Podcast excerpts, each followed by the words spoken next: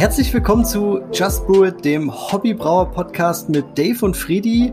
Und heute haben wir eine ziemlich coole Folge mit einem ziemlich coolen Gast. Wer irgendwie sich für Sauerbier, Berliner Weiße, für historische Bierstile interessiert, der kommt an ihm eigentlich nicht vorbei. Er ist äh, Hobbybrauer, er ist Bierhistoriker, er ist Autor. Und ähm, wir freuen uns sehr, dass er da ist. Ähm, Benedikt Koch. Hi, Bene. Schönen Abend. Schön, dass du da bist. Ja, gute, hi. ähm, ja, äh, ich, bin, ich bin zwar also noch nicht ganz Autor, man ist ja erst Autor, wenn man veröffentlicht hat, aber. Autor äh, to be. Genau. Autor to be, hoffentlich, ja. ja okay.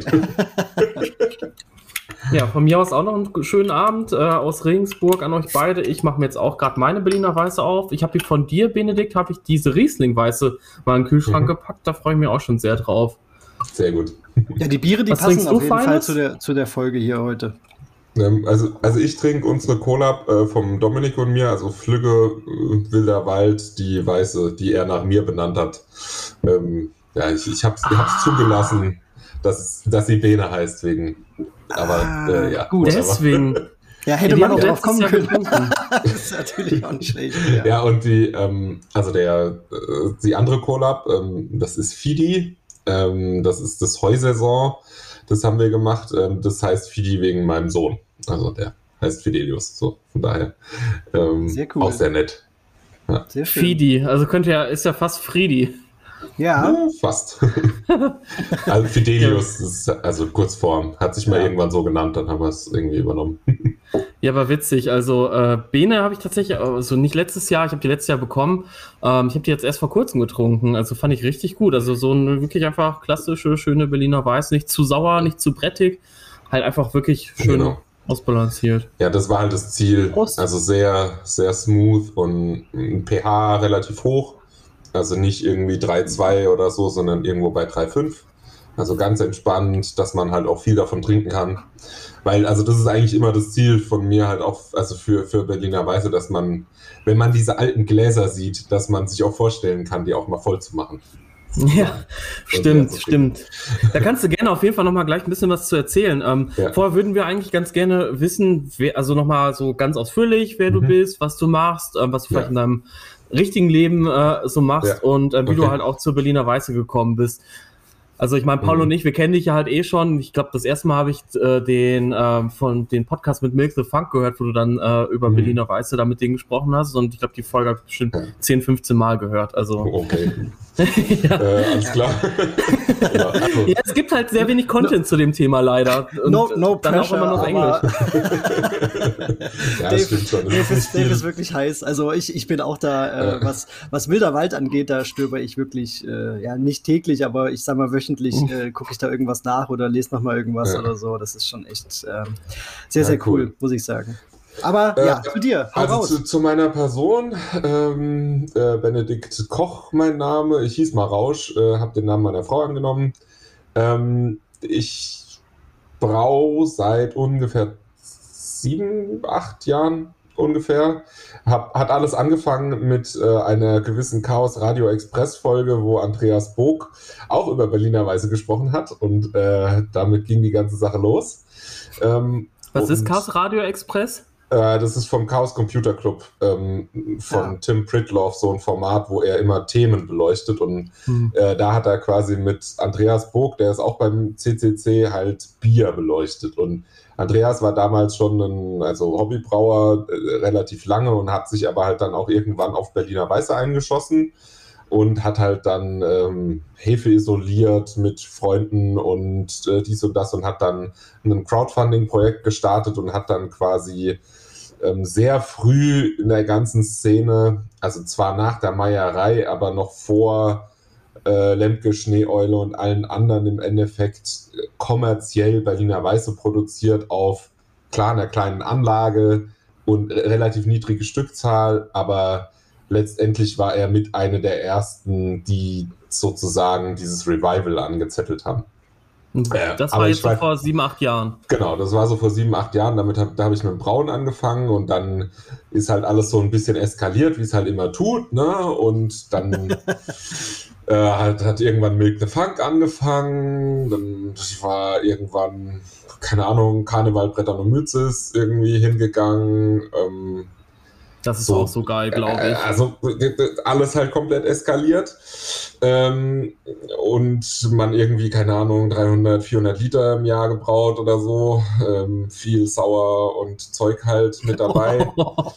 ähm, ja, und dann, und dann ist das Ganze auch, war es ganz lustig, wo ich dann in Frankfurt war. Ähm, da war dann Dominik quasi, der im Hobbybrauerforum geschrieben hat, äh, ja, ähm, gibt es denn Frankfurter, die hier brauen? Und dann, ja, hallo, äh, Kaiserstraße. Und er so, ja, ähm, äh, Dings, was war's, ähm, Nidda, also äh, quasi nebendran, ähm, ah, okay. zwei Straßen weiter und dann so, ja, lass mal treffen. Und dann bin ich rübergegangen und dann ähm, haben wir halt quasi jede Woche ein Bier gebraut.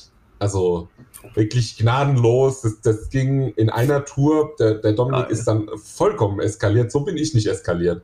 Ähm, und, aber der hatte halt wirklich jede Woche einen Sud am Start. Und ähm, naja, dann hat er irgendwann gesagt, ja, ich mache eine Brauerei auf. Und ich so, okay.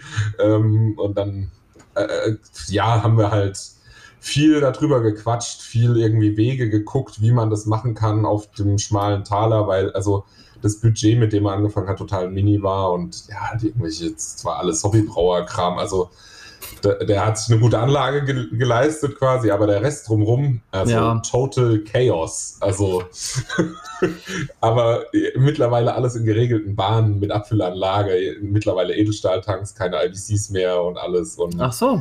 Ah, ja, okay. ja, da, da, ist jetzt einiges am Start, die, das ist super cool. Die haben, die haben nachgerüstet, ja, ja.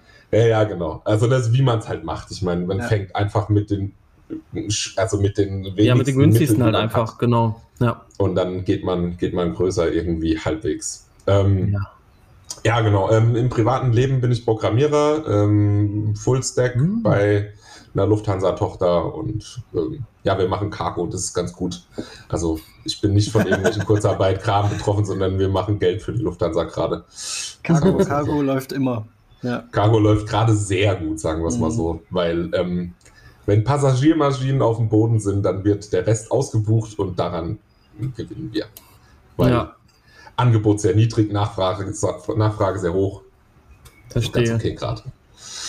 Genau. Paul, darf ich ganz kurz einmal zwischendurch fragen, wie schmeckt dir eigentlich meine Berliner ja, ich, ich, ich, ich konnte es, ich konnte es, ja, ich weiß, ich, ich konnte es nicht unterbringen. Ich wollte jetzt auch keinen von euch beiden unterbrechen, aber ich habe ähm, vom Dave eine Berliner Weiße im Glas, die wirklich ähm, super klar ist. Ich habe deswegen mir extra, ich habe jetzt extra gewartet, bis ich den Bodensatz mir gönne. Ähm, Sehr gut. Super, super mhm. lecker. Ähm, hat so ein bisschen was ähm, vom Geruch her ähm, getreidig, so ein bisschen ganz leicht so, so, so Richtung Sauerteig, ähm, äh, ziemlich funky. Also äh, die Brett äh, erinnert mich auch wirklich an, ähm, an eine Schneeeule. Ne? Also wir hatten sie ja jetzt letztens mhm. erst im Tasting und es ist wirklich so dieses ähm, ja. ziemlich, ziemlich ähm, animalische, finde ich und ähm, super geil. Also Carbonisierung passt, ähm, die Säure ist knackig, also ich würde es schon ein bisschen saurer einschätzen, also jetzt so 3,5, 3,4, vielleicht sogar ein bisschen weniger. Ähm, mhm. Gut geschätzt. Ja, gefällt mir. Sie war sogar bei 3,4. Der Teil ja? war 3,4 und ich habe einen anderen Teil, habe ich ja noch mit, äh, mit der Horninal Quark und äh, mhm. Brett C und äh, Lactobacillus brevis vergoren. Das ist der hier. Ähm, da ist der Bodensatz leider nicht ganz so, der, der klebt nicht so krass fest ähm, wie jetzt ja. bei der ähm, bei dem anderen Teil. Ähm, und der ist, glaube ich, auf 3,2 runtergegangen. Aber ich finde, die sind sensorisch jetzt gar nicht so krass weit weg voneinander, witzigerweise. Hm. Also, ähm, die ist leider ein bisschen oxidiert, der Teil. Da ist die Nachgärung irgendwie nicht angesprungen, keine Ahnung. Ähm, bei der Schneeeule war das gar kein Problem, dass der Bodensatz, ja, das hat halt einfach alles so gut funktioniert. Ich habe auch keine frische Hefe nochmal dazugegeben beim Abfüllen. War vier Monate, war das jetzt in, im Tank. Ja, ja, aber gut, äh, die Oxidation ist jetzt auch wieder mhm. zum Teil weggegangen durch die Brett halt. Also passt eigentlich. Also hat dir geschmeckt, Paul? Äh, übel gut. Also ähm, ich, ich kam mal nicht so richtig dazwischen, aber wirklich lecker. Also ich, ich trinke noch. Ich habe mir jetzt auch den Bodensatz eingeschenkt, man sieht's. Mhm. Ähm, wirklich richtig gut. Also cool. professionelles Danke. Teil, ey, ohne Mist. Also Dankeschön. Wenn da jetzt irgendwie ein Etikett drauf gewesen wäre von irgendeinem äh, krassen äh, äh Sauerbierbrauerei, hätte man so mitnehmen können. Hättest du abgekauft. Ja, hätte ich. Und hat auch nur tatsächlich, der Teil hat nur 2,8 Prozent, ne? Perfektes Ding, ey. Ja, fahr bitte fort, Entschuldigung. oh, mh, mm, nö, alles gut. Ähm, ja, also wie bin ich dann, ich bin dann ein bisschen zu diesen ganzen bierhistorischen Themen gekommen, indem ich gesehen habe, dass auf Milk the Funk nicht wirklich viel Information über äh, große Berliner Weise und so weiter steht, einfach ja. generell verfügbar. Und aber die Informationen natürlich in Deutsch, also mannigfaltig vorhanden sind, vor allem bei Berliner Weiße. Das ist, glaube ich, mit das best erforschte und best dokumentierteste Bierstil, ähm, der, also historischer Bierstil, den es draußen gibt. Mhm. Das Grodziski vielleicht noch ist ähnlich gut dokumentiert, aber alles andere, was du sonst halt hast, ist tot. Ja, also, ja. ne, ähm, Braunbier und sowas auch. Ja. ja. historisches IPA selbst. Also es gibt halt ja, kaum noch Brettanomyzen und äh, Mischkulturen, die irgendwie äh, also mit IPA zu tun haben. Ähm, Ballantines müsste es rein theoretisch noch geben. Da habe ich auch schon von einem gehört, der dann irgendwie die Brett rausgeholt hat. Aber ich meine, das ist nicht so viel, was da äh, also richtig gut dokumentiert ist. Mhm. Ähm, aber äh, dazu im Vergleich halt Berliner Weiße mit, keine Ahnung, wir haben jetzt allein schon bei Escarpment irgendwie 30 Brettstämme, so Pi mal Daumen und Laktos und äh, Zeug. Also das ist schon eine sehr gute Basis, um damit was anzufangen. Auf jeden Fall. Dann, genau, und dann habe ich halt irgendwann einfach angefangen, so einfach nur Texte zu übersetzen und einfach mal wild drauf loszuposten, sowohl über Gose als auch über ähm, Berliner Weiße. Mit Gose hat das Ganze so ein bisschen, glaube ich, angefangen, weil da war ich so ein bisschen interessiert dran. Ähm, einfach mal, was gibt es denn eigentlich für Informationen? Habe halt irgendwie über den ähm, Schönenberg, also Schöne, Schön, Schönfeld angefangen. Schönfeld, ne? Ja, genau. Genau, und habe da halt einfach mal, bin in die Nationalbibliothek gegangen und habe mir halt einfach ein paar Bücher ausgeliehen und dann da drin rumgeblättert und na, hauptsächlich Seiten abfotografiert und danach rumgeblättert. Ähm, und äh, dann halt darüber irgendwie so ein Buch über Gose, also über Goslar, Goslar und das Brauwesen gefunden. Und von wann war das? Ähm, das ist von oh, ich weiß gar nicht, 18 irgendwas oder so. Müsste ich gerade gucken. Ähm, aber auf jeden Fall, das, das Tolle ist, das ist kein Brauer, der irgendwas erzählt, sondern das ist ein äh, Anthropologe quasi im Endeffekt, der einfach, ähm, oder Ethnologe quasi, der einfach nur hergegangen ist und geschaut hat, hey, ähm, was ist denn da? Also wie, wie wurde damals gebraut? Was gab es für mhm. Was gab es für Materialien, was, wie waren was die Prozesse benutzt, und so, ne? wie waren die Prozesse war, und überhaupt und haben da halt Interviews geführt halt auch noch mit äh, alten Brauern oder Leuten, die es kannten. Der hat irgendwie Stadtarchive gewälzt ohne Ende, was wurde eingekauft, was gab es für ähm, Rechtsprechungen und so weiter. Und äh, das hat sehr viele Quellen, die ich vorher gefunden habe, eigentlich äh, bestätigt. Also sowas wie äh, Gose wurde zu 100% mit Weizenmalz gebraut. Ähm, Gose wurde spontan vergoren in Kellern, in Holzbottichen. Ähm, und ja, war ein, äh, ein Running Bier, wurde aber auch exportiert. Also das heißt, ah, okay. es wurde frisch getrunken, aber äh, das wurde halt auch exportiert, vor allem die besten Qualitäten. Das gab irgendwie quasi so ein bisschen wie Partygeil, hast du dann halt einen starken, einen weniger starken. Also das gab immer den ersten Wert, den zweiten Wert, den dritten Wert, den vierten Wert und dann gab es den Hüppig oder den Konvent. Ja, stimmt, das war ganz, das war ganz viel Glattwasser irgendwie, ne? Genau, Glattwasser, wahrscheinlich so drei Plato oder so irgendwas. Äh. Äh, aber das gab's, das gab's wohl auch am Anfang bei Berliner Weiße, aber ist halt auch schnell zurückgegangen, weil Berliner Weiße dann halt auch, also nicht so stark eingebraut wurde wie die Gose. Also bei Gose, wenn man sich so ungefähr die Sachen nachrechnet, dann kommt man irgendwo bei 15, 16 Plato für den besten Wert raus. Also oh, das okay. sind ordentliche Biere. Krass, ich tippe, Ansage. Ich, ich tippe auch mal, dass das beim Hamburger so war. Also die, die haben damals für die, also die haben damals halt relativ starke Qualitäten für die besten Biere rausgehauen, weil sie halt gesagt haben, naja, dann hält das Ding halt auch. Mhm. Und halt Gose äh, wurde mit Hopfen gekocht. Und das ist in der Zeit, äh, glaube ich, immer noch eine der ersten Bierstile, die das gemacht haben. Äh, über mehrere Stunden. Und der ganze Sud dann wahrscheinlich, nicht nur halt ein Teil irgendwie.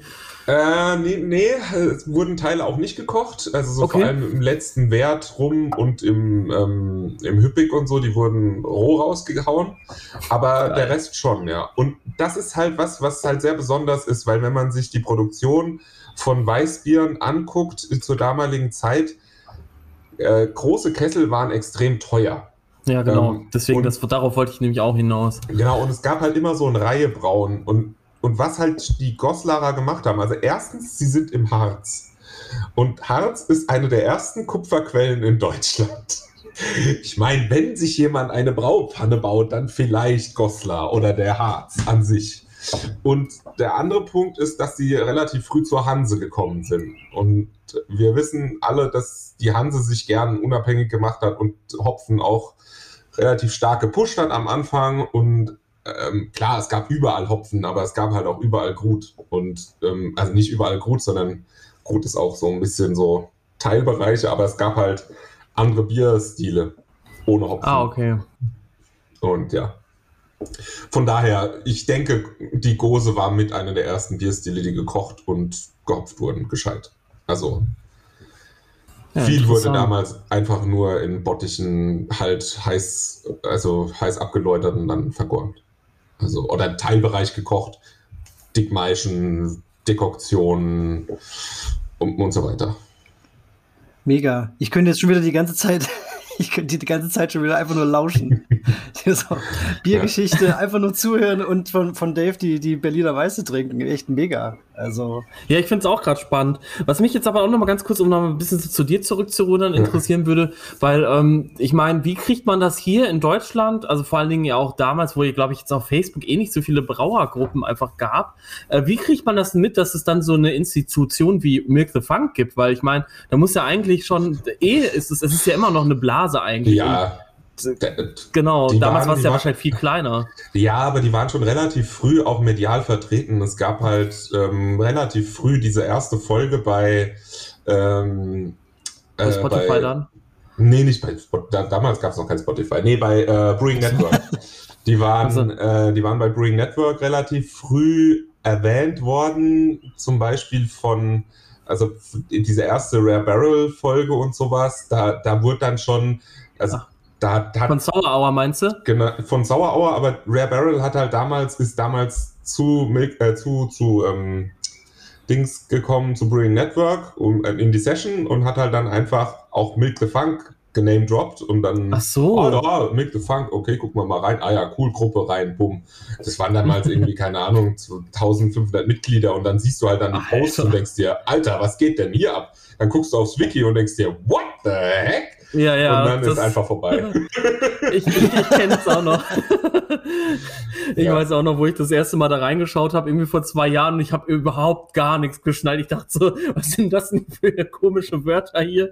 Ich ja, habe ja. echt null geschnallt. Also das ist schon krass, ey. Das ist echt ja, aber es ist für sich. extrem gut kur äh, kuratiert. Also auch das Wiki. Ich meine, du kannst von vorn bis hinten einfach durchlesen und auf einmal weißt du, was über Brettanomyces ist. Also wenn du diesen Artikel von oben bis unten durchgelesen hast, weißt du mehr über Brett als sehr viele Brauer hier in Deutschland, die es gelernt haben. Also ziemlich sicher, ja, einfach stimmt. nur durchs Aufsaugen. Also weil das ist so detailliert und so genial geschrieben. Das war ja, auch voll. witzig. Ich, ich, ich habe hab mal in der VLB-Bibliothek gesessen und war halt irgendein anderer Student da und der hat halt dann, ähm, ja, ich muss irgendwie was über äh, DMS-Volatisierung und so. Und so. Ja, guck doch auf Milk the Funk, da hat irgendjemand Modellierungsberechnungen gemacht, hier dies und das. Was? Milk the Funk, Wiki? Dann guckt er so rein und dann so 20 Minuten später, ey, danke, Alter, da sind voll viele Studien verlinkt, das ist voll gut, ey. Und ich so, bitte. Sauber, ey. Ja, weil du hast halt kaum so, weißt du, wenn du auf Wikipedia gehst, dann kannst du, wenn du irgendwelche Themenbereiche ja. anguckst, dann siehst du unten einfach die verlinkten Studien und das ist so ein Anfangspunkt. Weil jedes Mal, wenn du so Basisstudien hast, dann fängst du an und kannst von dort aus runtergehen in die Literatur. Und alle haben Querverweise und von daher, du brauchst halt diesen Startpunkt und der ist halt bei Make the Funk gegeben. Also fürs wissenschaftliche Arbeiten, sag ich mal. Ja, genau. Ja, aber cool, das war ja auf jeden Fall schon mal interessant. Und jetzt ähm, aktuell bist du ja, glaube ich, am Umziehen, ne? Ähm, genau. Geht nach München. Genau, ja, finde ich ganz cool. Dann kannst du ja mal auf dem Sprung nach Regensburg vorbeikommen ja. oder ich komme mal nach München. Durchaus.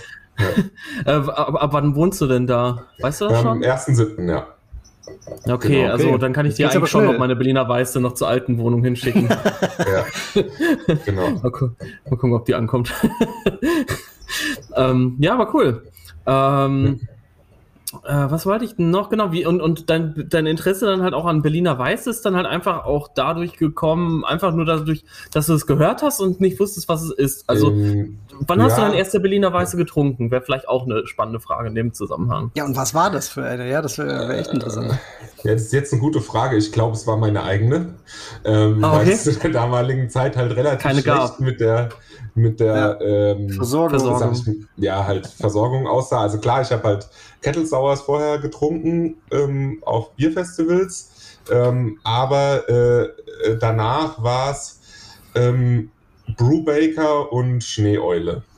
Ähm, in relativ kurzer Abfolge dann, also wo es dann irgendwie doch ging. Mhm. Ähm, aber vorher halt die eigene gebraut und irgendwie halt auch auf, aufs Festival mal mitgenommen und so Leuten gegeben. Also das war alles mit der ähm, Hefe von ähm, damals Blackwell Brewing, also, ähm, also äh, Sui Generis, nee, nicht Ach, Sui Generis. Der hatte eine Brauerei? Der, ich weiß der, gar nicht, ob es jetzt sein Blog Sui Generis ist, aber ähm, das ist der Samuel ja, der, der, Eschlimann. Genau, dieser ja. Doktor, ne? Genau, also Samuel Eschlimann, ähm, Blackwell, der hat eine Brauerei, hat sie immer noch, ähm, ist in, in, der Schweiz und wir haben auch eine Cola zusammen gemacht. Also wir haben eine Gosen mit 100% Weizenmalz gebraut. Das, ist, das war der krasseste Brautag, den ich nie in meinem Leben vergessen werde, weil er 16 Stunden ging und wir alles daneben gefeuert haben, was nur ging. Und die oh Maische dann am Ende schön anbrennen lassen an den Heizstäben. Also war ein oh absolutes Läuterdesaster. Und ja, das kann ich mir vorstellen bei der Schüttung. ja, aber wir haben es halt riskiert. Das war halt einfach, ja. wir, wir, hätten noch ein, zwei andere Sachen, also wir haben Stroh benutzt, aber zu wenig und wir haben das falsche Stroh benutzt und wir Warum hätten eigentlich noch Maischehopfung machen müssen. das war, also das war harter Tag. Aber der hat mir damals, also der hat damals einen ganz kleinen Run äh, Brett abgefüllt. Der hat quasi ähm, äh, also Brett isoliert aus einer Flasche, eine Wilna ähm, und hat äh, im Endeffekt die dann vervielfältigt ähm, und da er halt, also er hat äh, Mikrobiologie studiert und kennt sich auch mit Genetik relativ gut aus und alles. Also der weiß, wie man sowas macht. Und dann hat er die halt gepackaged und ver verschickt weltweit. Und ich habe halt auch was davon bekommen. Und davon ist quasi mein erster Sud entstanden. Und ähm, kurz darauf habe ich dann auch noch mal eine, ähm, eine Märzenweiße damit angestellt und so. Also es sind äh, paar coole Sachen da direkt am Anfang rausgekommen und war auch also super happy mit dem Ergebnis. Ähm, also genau, grundsätzlich äh, war das so der erste Start und, und warum ich bei dem Thema war, war halt wirklich dieser erste Podcast. Weil der hat, da, da hat Andreas Burg halt auch genau diese Sachen gemacht und das hat mich natürlich auch angefixt. Das war dann so, ja, mache ich halt auch mal. Ich meine, wie, wie schwer kann es sein, diese konntest ja Kulturen halt schon ordern, also Lactobretis konntest du holen. Die Brett war halt schwierig und da habe ich halt zugeschlagen und das ging dann ganz gut. Ja, und acht Jahre später sitzt du hier immer noch und machst äh, Sachen mit ja. Berliner Weiße. Und jetzt ja, wahrscheinlich gut. noch viel mehr. Ja, also ähm, ich sag mal so, jetzt aktuell muss ich ein bisschen kürzer treten mit Brauen. Es ist jetzt so alles ein bisschen runtergefahren und muss jetzt sich neu finden.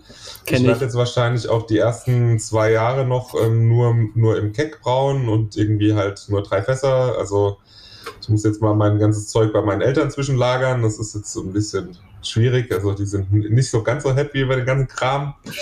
Aber ähm, passiert. Musst du ja äh, einfach mal eine Kiste irgendwie anderes Bier brauen oder so Flaschen abfüllen, so ein bisschen, ja, Schmiergeldmäßig, Schmierbier.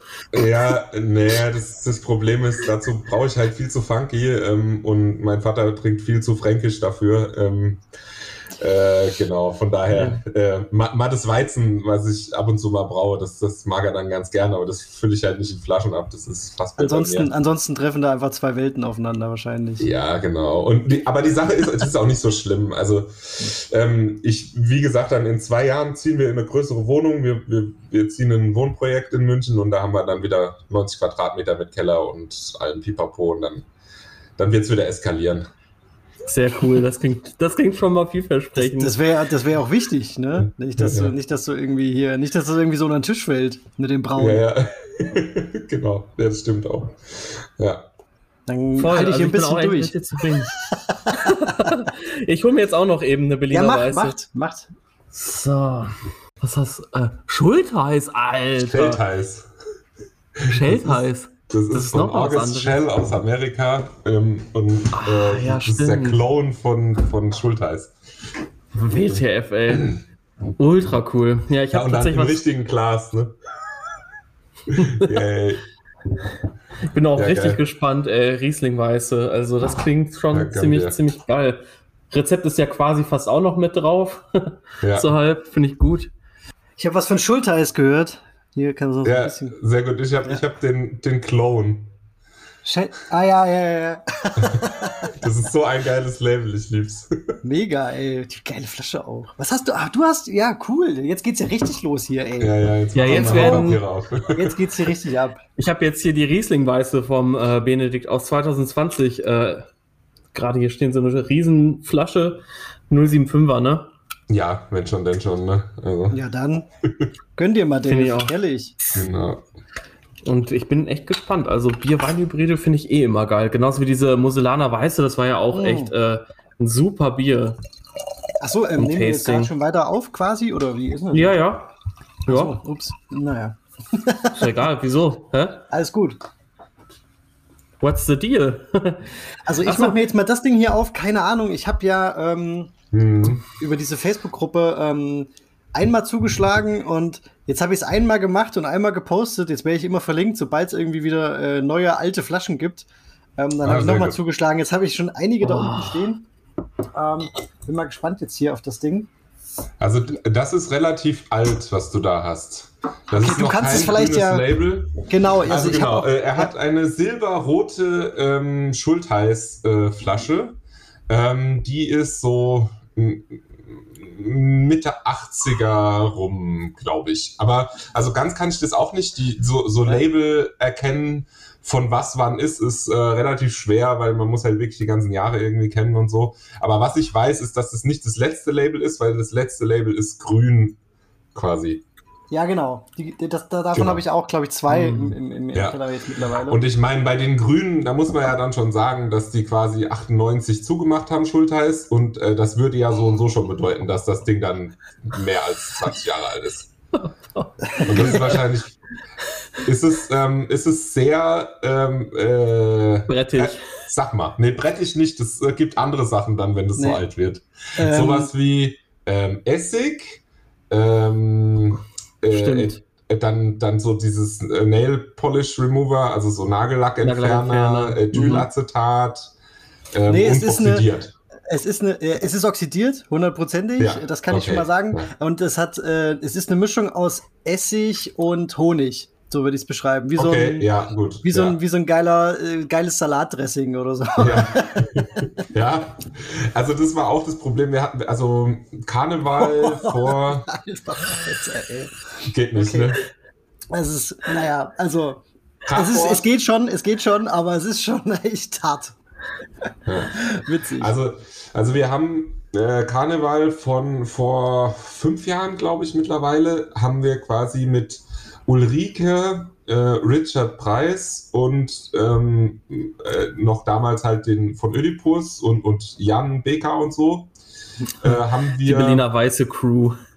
Ja, da haben ja, wir halt zehn Flaschen, zehn Flaschen Berliner Weiße alte aufgemacht und die Hefen quasi isoliert. Also beziehungsweise Richard hat einfach nur die Proben entnommen. Also der hat eine Headspace-Probe genommen, wo er quasi einfach nur ähm, Bier?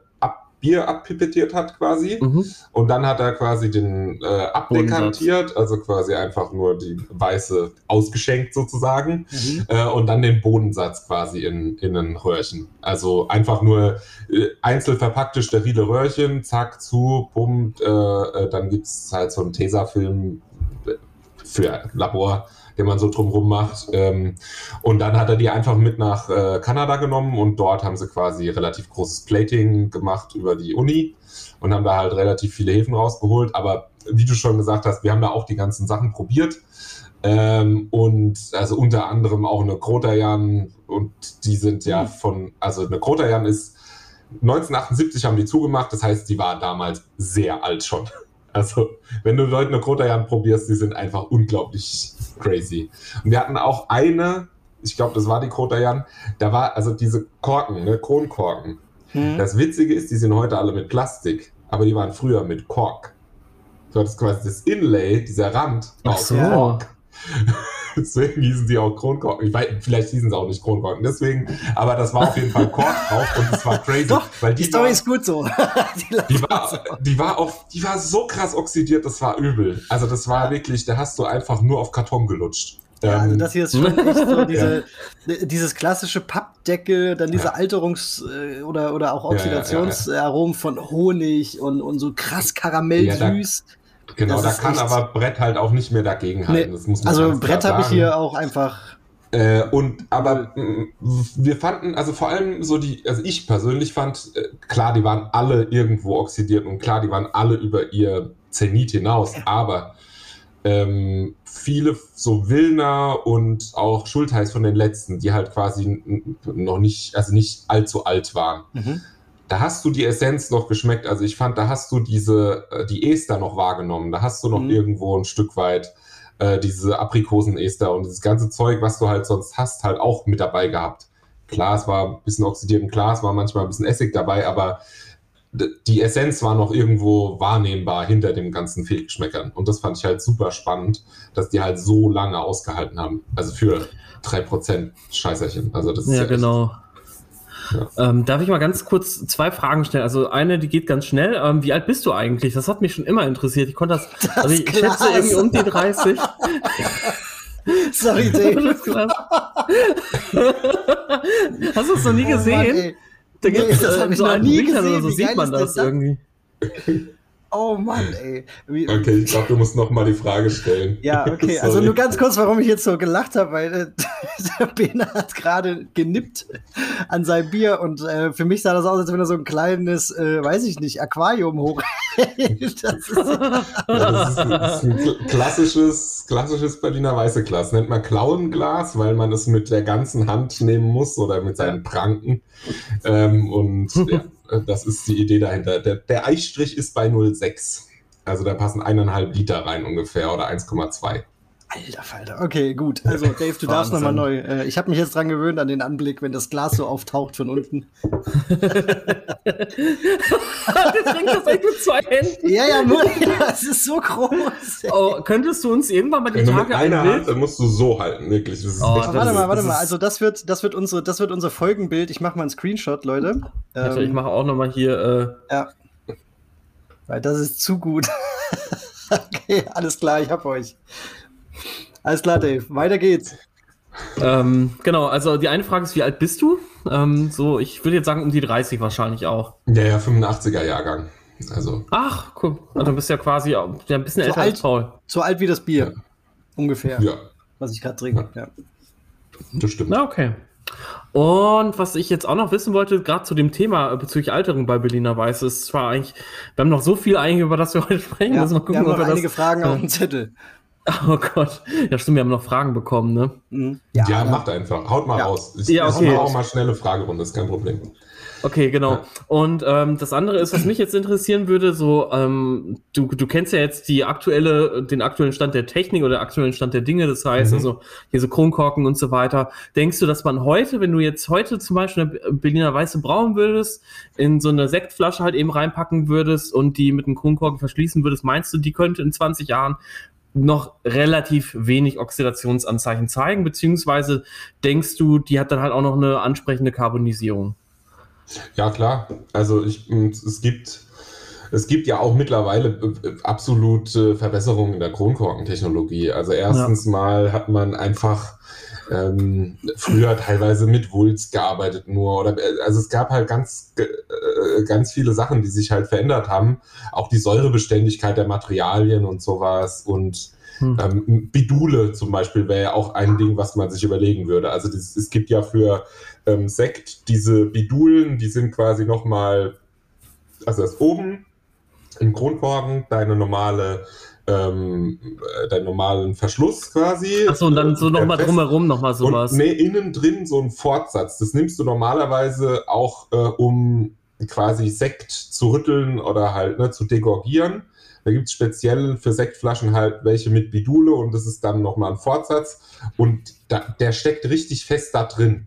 Also für Sekt, wenn man nur mit, nur mit Kronkorken verschließen würde, dann würde ich sowas ähm, also nehmen, ehrlich gesagt. Aber wie gesagt, also auch die, die guten Kronkorken, wenn du äh, die, die großen äh, Millimeteranzahlen hast das, da, und ein bisschen mehr Geld ausgibst, dann halten die auch äh, ziemlich lang. Also ich, ich habe ja auch schon ein paar Biere, die schon ein bisschen älter sind und die, das hält. Aber am besten ist natürlich mit, für mich, mit Korken und Kronkorken. Und dann noch oben Wachs gedippt und dann ist wirklich vorbei. Also, okay. Also das denkst du, es hätte das äh, beste Potenzial, um es halt irgendwie, ja, ja, ja oder halt wirklich auch einen guten Sektkorken. Ne? Also okay. mit, mit Cage oben, also mit, mit äh, ja. ich weiß gar nicht, wie das heißt auf Deutsch. Aber ja, ich glaube, das habe ich bei, bei, bei Drief, bei, bei Buhn, bei der Aude Gös. Genau, die, die, viele haben das mittlerweile, also einfach, das ist, das hat sich bei Champagner so stark bewährt und Champagner wird ja teilweise wirklich sehr lange geaged. Also ja. da gibt es ja Jahrgänge, äh, da kann man durchaus seinen Geburtstag trinken. Das, das funktioniert. Krass. Also, Wahnsinn. Auch mein Papa, wenn er viel Geld ausgeben will. Ja, cool. Okay, dann pass auf, lass uns doch mal kurz weitermachen. Ähm, wir haben mhm. nämlich noch ein paar Stichpunkte. Ähm, wir würden noch mal ganz gerne, ich meine, ähm, das hast du wahrscheinlich halt auf Englisch schon einige Millionen Mal irgendwie erzählt, aber vielleicht noch mal so in, in, in kurz oder so lang, wie du halt Bock hast. Also wir können die Folge auch gerne zweiteilen. Ja. Ähm, die Geschichte, aber Paul äh, hatte dazu ein kleines Addendum, äh, nämlich mit geileren Facts. ich okay, mit geileren Facts, okay. ja, Alles vielleicht klar. irgendwas, was du... Nein, ich meine, ich meine, ja. ich meinte, da, ich meinte ich, damit, ich kann da, also in Deutsch kann ich das durchaus lustiger erzählen. Das ist kein ja, Problem, ja. Ja, genau. Also es gibt ja so ein paar Sachen, die man einfach äh, schon gehört hat, aber ich dachte, okay, wenn wir dich jetzt da haben, du hast vielleicht dann doch nochmal ja. die ein oder andere Anekdote vielleicht auch auf Lager und vielleicht ist es auch nicht immer hundertprozentig wahr oder überliefert oder wie auch immer. Aber wenn du dann noch irgendwie Problem, was hast, Ich kann das auch ja. vielleicht ein bisschen ähm, ausschmücken. So sehr gern, sagt. sehr genau. gern. Also das Ganze mit der Berliner Weiße hat angefangen, also grundsätzlich sind es ja, also ist Berliner Weiße eine, eine Kopie vom Bräuhahn, den gab es vorher und der Bräuhahn ist eine Kopie vom Hamburger Bier. Also letztendlich haben die alle voneinander abgeguckt und eigentlich muss man dann zusagen, haben die wahrscheinlich auch alle von den Bauern abgeguckt, weil das einfachste, die einfachste Art, ein Bier zu machen, ist Malz zu nehmen oder halt Getreide. Man packt es in den ähm, Fluss, lässt es dort liegen für eine Weile, dann holt man es raus und ähm, lässt es keimen und dann packt man das Ganze in die Sonne. So, und damit hast du Luftmalz. Das ist das genau. einfachste helle Malz. Also wenn jemand irgendwie sagt, es gab nur dunkle Biere in der Zeit an und dazu mal, Bullshit. Ähm, es gab sehr viele helle Biere und dunkle Biere waren erwischt. schwerer herzustellen. Ja, ich auch. Ich auch total, ey. Genau. Oh, oh. Also, verkackt, ey. Ja, aber es ist ja, ist ja simpel, ne? Also wenn man sich einfach mal ja, diese ja. Prozedere an, also einfach nur, nur überlegt, ja, das ist klar, dass das die Bauern gemacht haben. So, über aber wen hat die Kirche haben das viele gemacht? Zeit geschrieben? Hm? Haben das viele gemacht tatsächlich? Ja, klar. Okay. Das war also mehrgängig, als das über übers, übers äh, Feuer irgendwie zu, zu dachen, das Malz, über ja. in so einer Eisenpfanne. Es gab halt ganz viele, die einfach im Dachboden zum Beispiel, also wo dann Leute sesshaft geworden sind, die dann im Dachboden oben einfach den Boden genommen haben und das Zeug da ausgelegt haben. Quasi umgetrocknet haben. Okay. Der, also die Sache ist halt die, wenn du einfach in der Literatur guckst, äh, klar, also um äh, wer, wer hat geschrieben im ja. 15. Jahrhundert? Man hat das halt über ja Dinge geschrieben wie Städte, Fortschritt etc. Also hast du über das Neue geschrieben und du hast jetzt nicht unbedingt über ja, der Bauer, wie der sein Bier macht, geschrieben. ne? Also das ist halt so, das, das, hat man dann im 18. Jahrhundert gemacht, wo man dann gemerkt hat, so, äh, warte mal, also man, wir können ja nicht immer nur über uns schreiben, man sollte vielleicht auch mal über die normale Bevölkerung, über den Pöbel reden, ne? weil die sind eigentlich auch wichtig. Ähm, und naja, dann, also helles Bier gab es schon immer, quasi. Das sage ich jetzt einfach mal so, weil, wie gesagt, luftgetrocknetes Malz, easy. Okay, so. war halt nur nicht so lange haltbar, ne? Ja, also es wurde halt auch immer schnell getrunken, weil damals war fast jedes Wurde wahrscheinlich Bier auch direkt benutzt, ja. ja. Genau, also das, das wurde halt immer rausgehauen. Und das stimmt auch nicht so ganz, dass das nicht so lange haltbar war, das war über das Jahr haltbar. Also du, das wird ja, also es wird richtig runtergetrocknet und das ist ja halt dann schon auch trocken. Okay. Kommt auf die Ventilation an und alles klar, natürlich, ähm, stimmt, aber und ja, natürlich haben die halt immer, also die haben durchgehend gebraut und was man auch nicht vergessen darf, jetzt in den Häusern, ne, die, die Häuser, hab, wenn man sich so ein Bauernhaus anguckt, da ist unten die Stube und die wurde beheizt. Wo hast du dein Malz ausge, äh, ausgebreitet? Über der Stube. Das heißt, du hast im Endeffekt in Anführungsstrichen eine indirekte Darre. Ja. ja. Ja, stimmt. Und. Also es sind so ganz viele Mechanismen, die du halt einfach in, in, in der damaligen Farmhaus-Geschichte halt hast. Wenn du jetzt halt das Buch von Garschol an, äh, dir liest, ne, die ganzen Sachen, dann rechne einfach mal 400 Jahre zurück oder so und dann bist du bei dem, wie früher Weißbier gebraut wurde. Also alles, eins zu eins. Maischen, Läutern, nicht kochen, Raw Ale, äh. Äh, luftgetrocknetes Malz und so weiter. Also das ist, ähm, genau. So. Und ich finde das gut. Mal, fangen wir mal mit der Weiße jetzt an. Also, ne, ja, genau, alles es gut. überall schon Weißbier gab und das halt einfach nur nicht wirklich in den Städten ähm, jetzt irgendwie an. Also, es war nicht hip weil man hat ja jetzt dieses moderne Braunbier gehabt und das war stark und es war toll und man hat sich gut besaufen können damit und super. Ähm, in Berlin war das das Bernauer. Bernau ist heut, heute ein Bezirk äh, in Berlin, glaube ich sogar. Also damals war das wirklich eigene Stadt und dann gab es Berlin. Und jetzt ist man halt so ein bisschen im Außenbezirk da irgendwo unterwegs quasi in Bernau. Ähm, und die haben ein dunkles Bier gebraut mit ähm, einem Malz, was heiß äh, abgedarrt wurde, mit extrem viel Hopfen ähm, und das Ganze für ein Jahr im Fass. Und das war extrem stark, das Bier. Das war also Pi mal Daumen so um die 24 Plato rum. Okay. So, und dann, wenn man so ein bisschen, also es gibt so ein paar Kennziffern und wenn man die so mal irgendwie halb überschlägt, weil alles wurde damals in Volumina gemessen, da spricht man halt von Wispeln pro bla irgendwie, ne? Also es sind alles komische Einheiten, die am besten noch vor irgendwelchen ähm, gescheiten, äh, gescheiten ähm, ja, Zollunionen oder sowas äh, stattgefunden haben. Aber so Pi mal Daumen kommt man dann ungefähr bei 100, 120 Ibu raus und bei 24 Plato. Und, und, das Ganze dann im Fass. Und also wahrscheinlich ein nicht gepichtes Fass, wenn es danach besser war. Also, wo landen wir ungefähr bei einem frühen Porter? Also sehr viel Plato, sehr ja. bitter, lang geaged und ja, dann halt flach ausgeschenkt, ne? Also so wie beim Porter. So. Ähm, ja, ich will jetzt nicht sagen, dass das der Vorläufer von Porter war, weil da gibt es viele, die das sagen. Der Porter ist Porter. Bernauer ist Bernauer. Punkt. Ende. Da braucht man nicht irgendwie was verbinden oder so. Aber um eine Referenz für die heutige, also His Historie zu haben, es ist ähnlich. Und das ist okay. auch klar, dass ganz viele Biere, die es damals gab, ähnlich sind, weil man hat diastatisches Braunmalz hergestellt. Man okay, quasi, das war diastatisch. Okay, das ist wichtig. Genau, weil anders da geht es ja nicht. Man hat es quasi bis zu einem gewissen Punkt halt irgendwo versucht zu garen. Und dann hast du ein paar Sachen, die sind komplett verbrannt. Ein paar Sachen ganz hinten, die waren noch gut. Und wenn du das alles zusammenmischst, dann hast du halt so einen bunten Haufen. Das eine ist brenzlig, das andere ist nicht brenzlig und mischmasch und du hast halt einfach so ein krasses Bier. mischmasch ja. genau. Und Jetzt haben wir quasi Bernauer und dann haben wir quasi Bräuhahn. Bräuhahn hat alles so ein bisschen leichter gemacht. Also das war dann einfach ein, ein Weißbier, was leicht säuerlich war, äh, damals halt aus Gerstenmalz hergestellt, aber auch Luftmalz. Ähm, und jetzt kommen wir zu so einer Gründungsgeschichte von Berlin. Also in Berlin wurde ja schon ein bisschen vorher gegründet, aber so richtig los ging alles ähm, zumindest von der Geschichtsschreibung, wenn man es halt jetzt so betrachtet, ähm, mit den Hugenotten. die Hugenotten ist eine französische Glaubensgemeinschaft. Das sind ähm, also evangelisch, äh, Protestanten quasi. Und die wurden verfolgt in Frankreich nach einem Edikt von einem der ähm, Kaiser.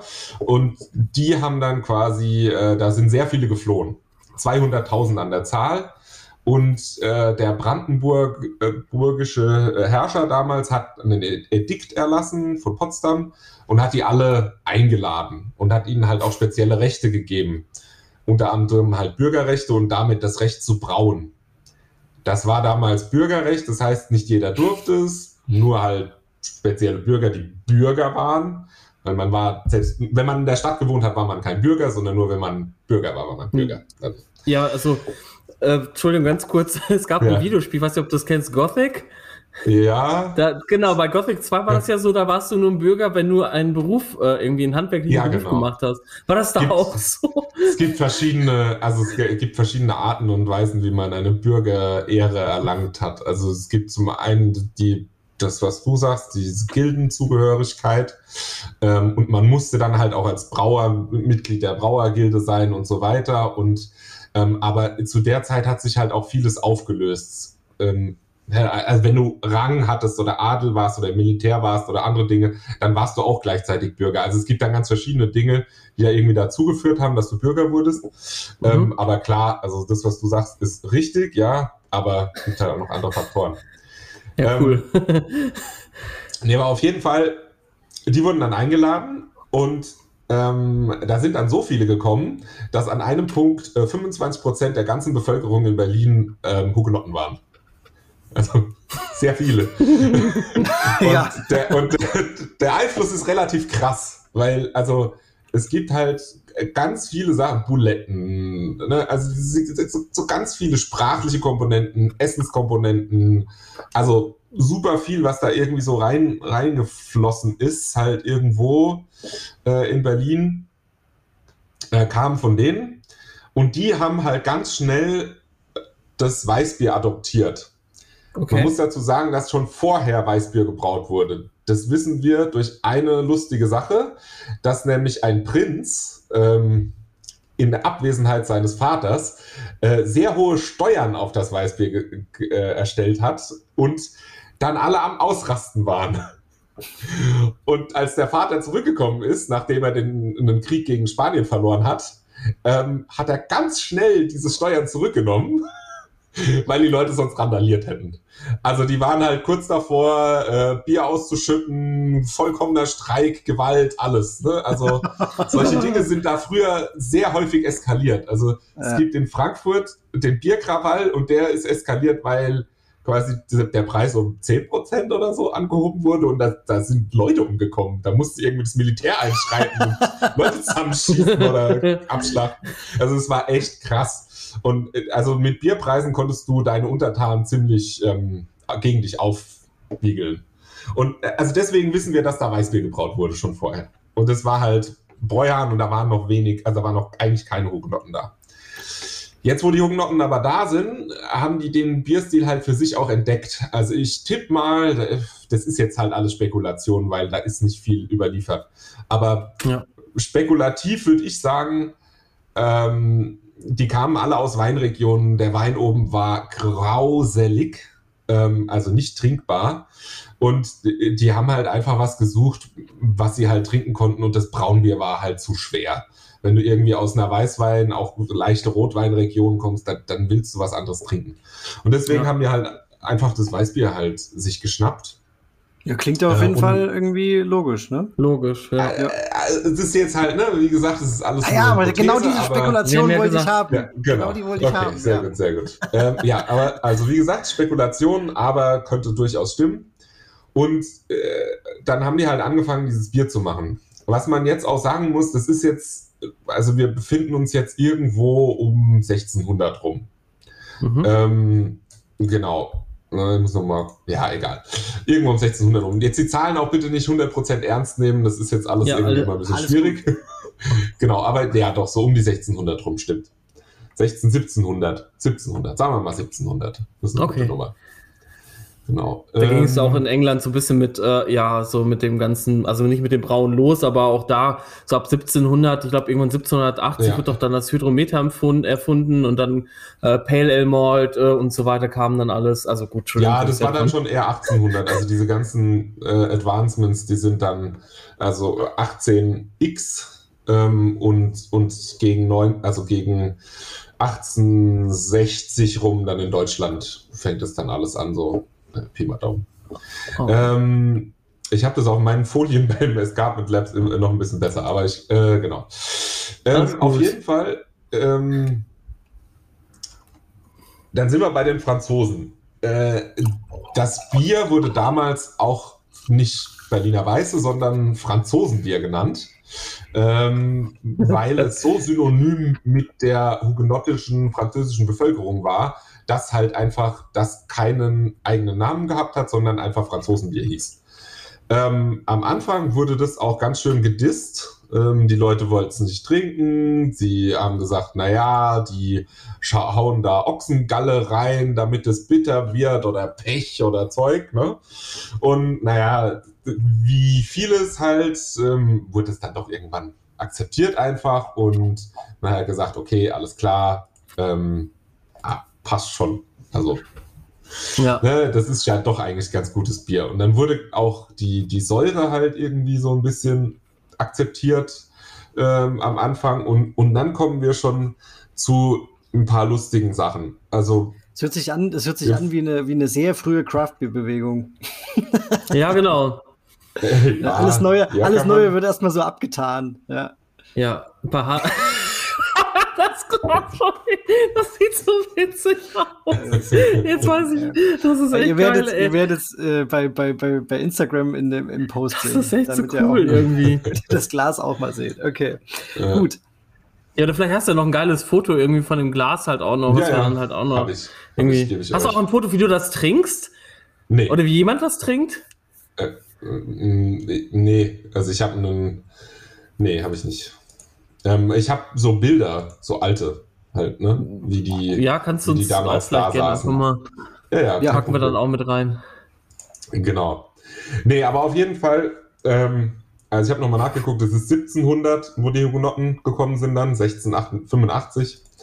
Ähm, aber auf jeden Fall, so um 1700 beginnen dann so die ersten Sachen, wo dann, wo dann Veränderungen auch in dem heimischen Biermarkt sind. Bis dahin haben wir folgende Produ Produktion. Ähm, die Bürger durften brauen, haben quasi das Braurecht, haben ein, zwei Mal im Jahr gebraut. Das war so ein Nebengeschäft, das hat man halt gemacht, weil man hat das Bürgerrecht. Also brauche ich halt Bier und verkaufe es halt. Mhm. Äh, wie man sich vorstellen kann, ist die Qualität dann nicht unbedingt phänomenal. Weil wenn jemand zweimal im Jahr Bier braut, das kann nichts werden. Also ja. wir reden und hier dann. Manchmal haben sie Leute eingekauft, dann war es halt okay, aber ja. Ansonsten fehlt die Praxis. Ja. Genau. Äh, und ja, und schwankt wahrscheinlich halt auch nochmal. Also, das ja. sind wahrscheinlich große Schwankungen. Ne? Der eine braut vielleicht super, der andere nicht. Und der andere genau. braut im Frühjahr genau. super, aber das Bier im Herbst ist dann halt. Äh, hm. Ja, genau. Also, man kann sich vorstellen, das ist dann eher ein bisschen äh, Glücksspiel. Ähm, mhm. Und um 1730 rum hatten wir quasi um die 400 Brauereien in Berlin. Ähm, und 1835 nur noch 20. Und aber die Hektoliter gehen hoch. Also könnt ihr euch vorstellen, das Ganze wurde von Hausbrauen oder halt Bürgerbrauen in eine professionelle Schiene gedrückt. Mhm. Und es haben quasi Leute das als Profession gesehen und haben damit Geld gemacht. Das bedeutet quasi auch, dass sie für das Bier standen und dann halt auch versucht haben, Qualität zu erzeugen, um sich im Markt abzusetzen. Also quasi von einer reinen Nebenerwerbstätigkeit hin zu einer Hauptberuflichkeit und dann damit halt natürlich auch hin zu Qualität und einer größeren, also viel höheren ähm, Ausstoß Ausschlag. quasi. Ja. Genau. Und huh. genau, das alles noch äh, um 1800 rum mit äh, den alten Mitteln, also mit Holzbottichen, mit Strohläutern und mit ähm, äh, Schuppen, irgendwelche Eimer am Stiel, Sachen hin und her schaufeln und jede Menge Handarbeit. Also so der, der Mühlstein wurde noch vom Pferd getrieben und ne, also ganze Kram halt, was man sich halt so vorstellen kann, so um 1800 rum. Ähm, genau. Und äh, dann kommen wir quasi dann irgendwann in die Industrialisierung. Aber was zu der Zeit schon extrem spannend ist, dass das Bier in Flaschen abgefüllt wurde. Echt? Ja. Also, weil zu der Zeit gab es schon Bier, was in Flaschen abgefüllt wurde, aber das war. Wo genau befinden wir uns jetzt? Also 1830? 1760. 1760? Gab es schon ja. Bier in Flaschen? Ja, genau. Also Berliner Weisse gab es da in Flaschen, ne? Also Bier in Flaschen gab es schon auch ab und zu mal, wenn irgendjemand mal hergegangen ist und Bier in Flaschen gefüllt hat. Aber äh, genau. Ihr vor allen Dingen, wer hat die Flaschen gemacht? Ähm, also, also 17, 1750, äh, 1775, genau. Das ist das Datum, wo ich quasi drinstehen habe, dass Berliner Weiße in Flaschen abgefüllt wurde. Mhm. Ähm, aber wahrscheinlich schon eher. Also es gab damals schon Steingutflaschen, also Steingutflaschen, das ist quasi, äh, wenn man heutzutage einen Bembel kauft, also die, mhm. ähm, Paul wird es wissen, das ist, ein, äh, das ist quasi eine, eine Keramik, wo außen dran quasi so heiß gebacken wird, dass quasi eine glasähnliche Schicht oder eine Keramikschicht so. quasi entsteht. Ähm, also es ist ein sehr hartes Material quasi. Ich muss so lachen wegen Flaschenbacken der Bären 40 Freunde. Die Jetzt haben wir ihn wieder gebacken. genau. Flaschenbacken, das, ja. Das ja, Ungarschwein. Das Ungarschwein ja. müssen wir jetzt wieder weiß, also, Da gab es keine Spannungsrisse mehr. Nee. Ah, okay. Okay, ja gut, guck mal. Aber nee, auf jeden Fall ähm, wurden die quasi mit einem Korken ähm, zugemacht und mit einem Bindfaden versehen. Und äh, diese Stein, Steingutflaschen, also um die Zeit, wo wir quasi sprechen, gab es Glas und gab es auch Glasflaschen, aber die waren nicht ansatzweise so haltbar wie diese Steinzeugflaschen. Die Steinzeugflaschen waren halt nur sehr schwer.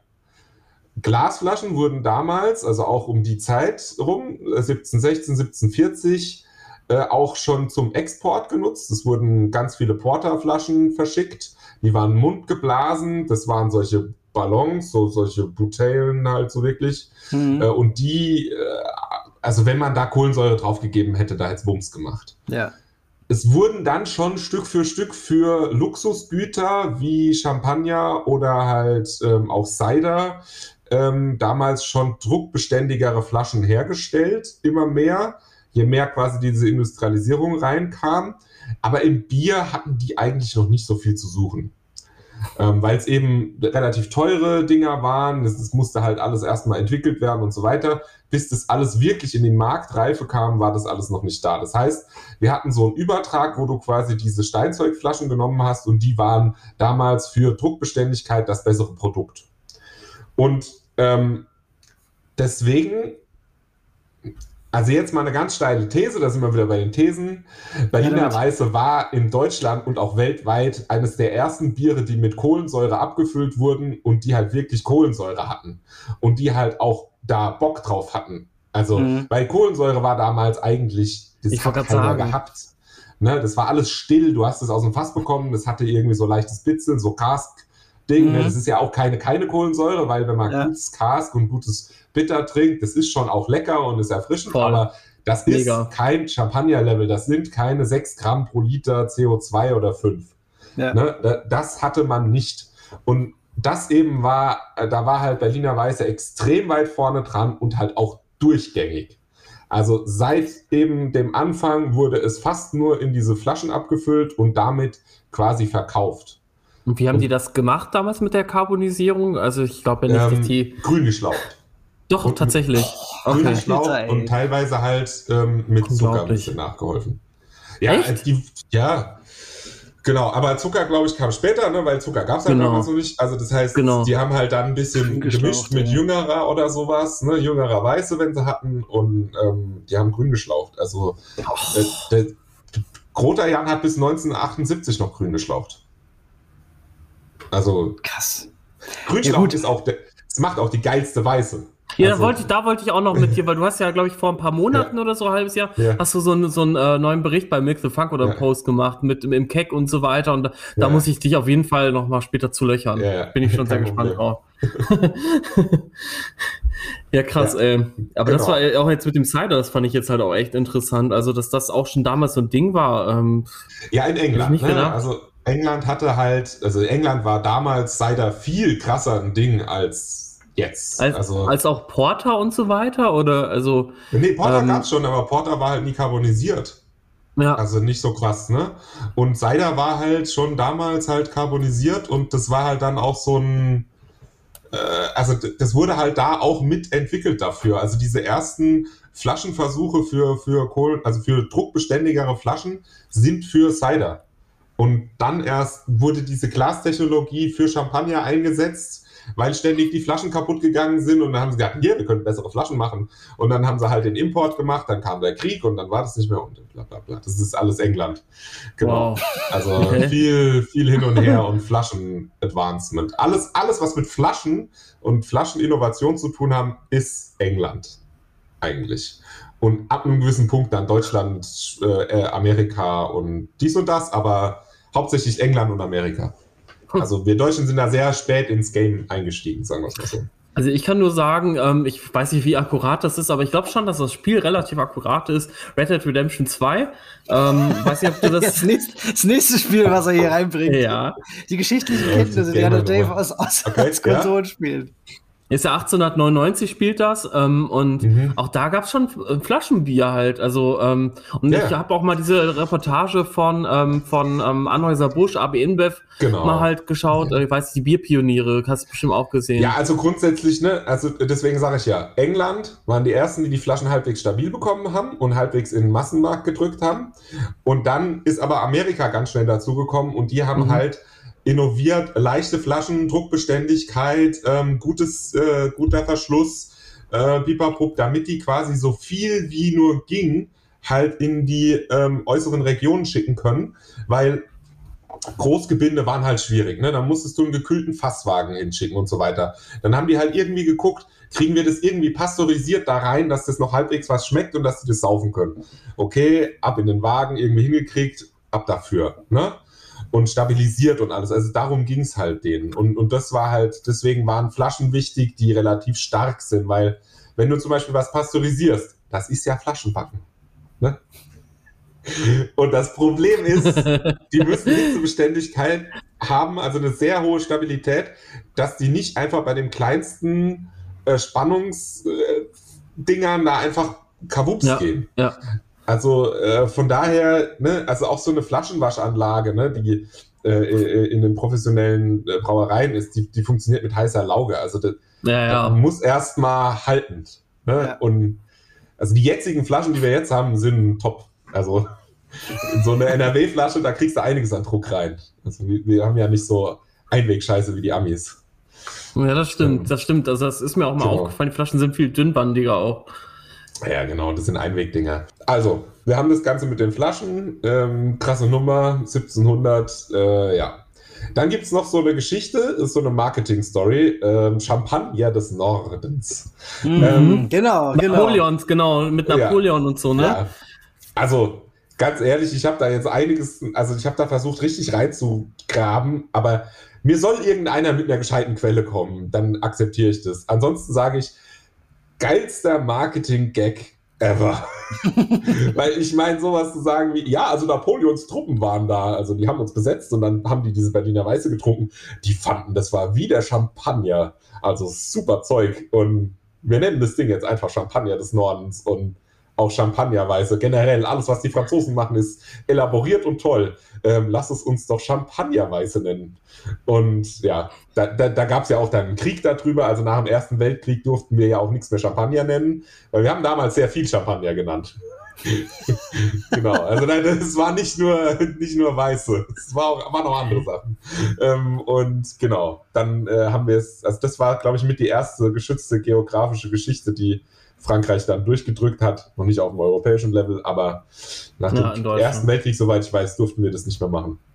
Mm, ganz ja. kurz, also du, du, ähm, du zweifelst daran, dass das tatsächlich so gewesen ist, dass die, ja, äh, ja also. Da gäbe es da gäb's irgendwelche Sachen, die, die, die, die, dir darauf hindeuten. Also jedes Mal, wenn du das einfach liest, ist es einfach ohne eine Quellenangabe und immer als äh, Napoleon hat ja. Hm, wenn, okay. wenn, also wenn sowas passiert, auch bei älteren Schrift, Schriften, ne, dann, dann sagst du, das aufgeschrieben okay, wahrscheinlich. Also dann sagst du, naja, wenn es in der Rede stattgefunden hätte, dass er das gesagt hätte, wenn das ein spezieller Offizier gesagt hätte, dann hätte es jemand aufgeschrieben. Wenn das, also weißt du, das sowas, wenn sowas in der Rede oder in irgendwas, in irgendeinem Gespräch stattfindet, wo das irgendwie offiziell wird, dann wird es gesagt.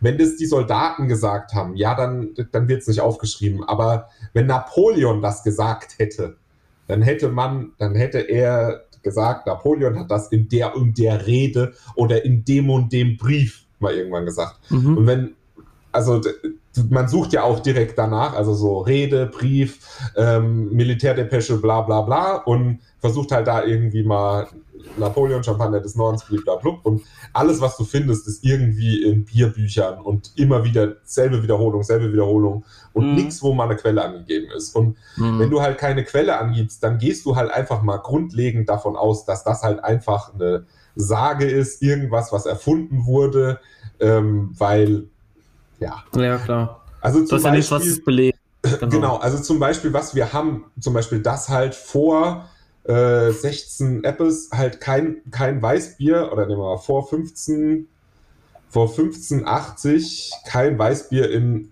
ähm, in nee vor 1680 kein Weißbier in Berlin gebraut wurde.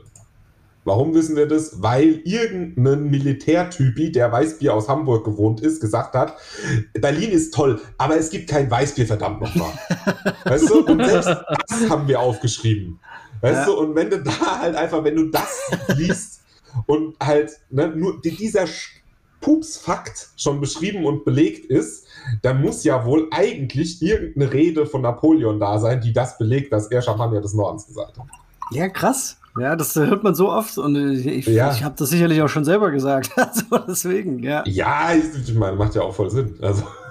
Ja, es gibt ja auch so, so wie mit der Geschichte vom IPA, ne? Ich erzähle das ja auch mhm. mal in den ganzen Tastings, die ich mache, weil die Leute sich das, die haben einfach irgendwas, woran die sich aufhängen können.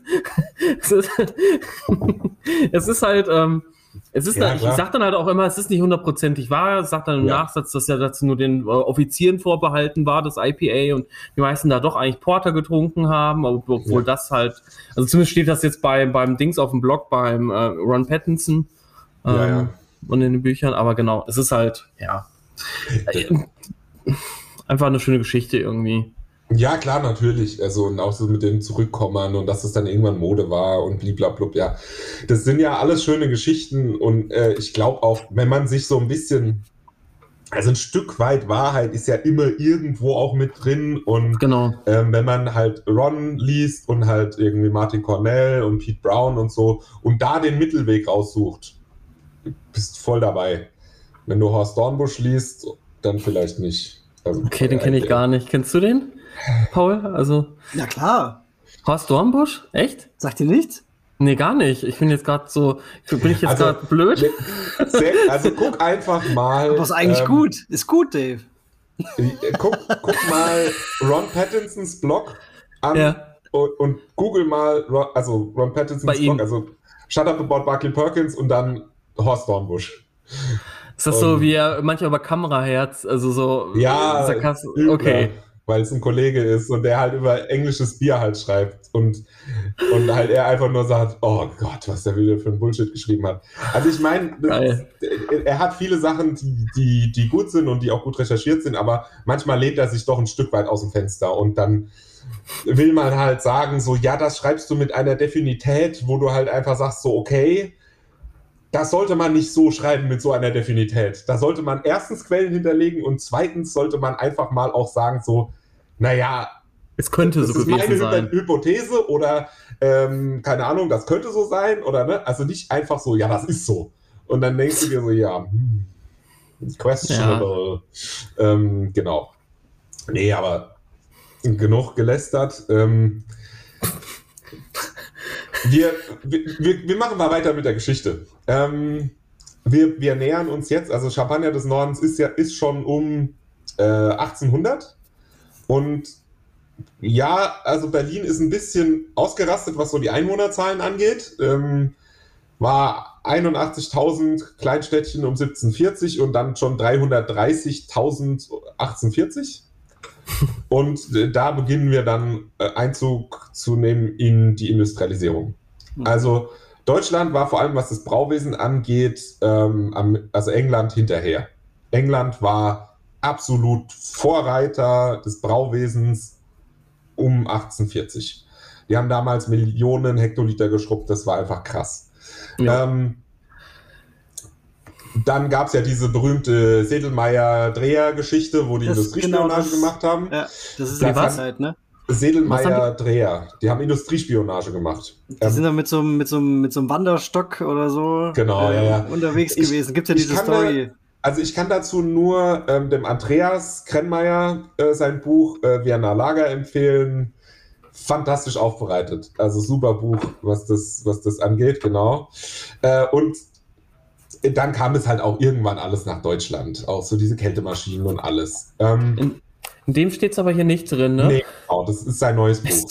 Und das kann ich auch echt nur empfehlen. Da hat er Herzblut reingesteckt, ohne Ende. Das ist richtig gut recherchiert. Also nochmal, finde ich persönlich ähm, wesentlich besser als das, was du gerade. Also das sein erstes Buch Historic Austrian and German Beers. Ich fand halt äh, die Rezepte irgendwie sehr äh, krass mit irgendwie ja, halt. Aber so war es wahrscheinlich früher. Also dass das, ne? Ja, genau. Also die Rezepte, ähm, da ich würde das persönlich immer mit so einem Körnchen Salz nehmen, weil die Rezepte sind halt auf vielen so Rezeptbüchern, wo halt auch sehr viele Rezepte auf einmal drin sind.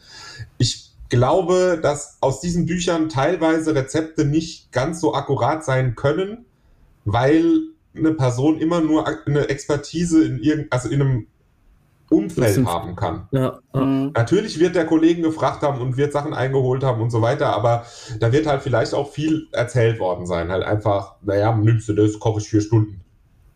Ne, ja, äh, für, die, die, für, so. für, für, die, die nur zuhören. äh, Dave, was hast du jetzt nochmal für ein Buch gezeigt? Achso, Historic German and Austrian Beer for the Homebrewer, genau, von Andreas ja. Krennmeier. Genau. Also, das war das erste und äh, äh, Bene, was hattest du jetzt für eins? Das zweite ist Vienna Lager, auch vom Andreas. Genau, das ist ja, das zweite Buch gut. von ihm. Und also, ich will nicht sagen, dass diese Rezepte alle Bullshit sind, das ist vollkommen, das ist absoluter, also das würde ich niemals sagen, weil die sind erstens äh, die Schwierigkeit ist, solche historischen Rezepte umzurechnen, ist unglaublich schwer, weil du halt mit äh, du rechnest. Ja, die haben ja ganz komische Einheiten, ne? genau, die ja teilweise Einheiten, sich auch geändert Eimer, haben. Wispel, bla. Du hast volumetrische Einheiten teilweise für, äh, für Getreide. Unglaublich schwer. Du hast halt eine große Unschärfe dabei. Das heißt, du musst dich irgendwo einigen und du musst halt auch schauen, wie du das irgendwie hinbekommst, dass das halt irgendwie klappt. Ähm, aber grundsätzlich sind diese, du, man muss halt diese Rezepte, darf man nicht zu genau nehmen, sondern einfach nur, okay, was war denn das Konzept dahinter? Und das Konzept dahinter, das wird auch äh, sich bewahrheiten, denke ich, bei mhm. vielen.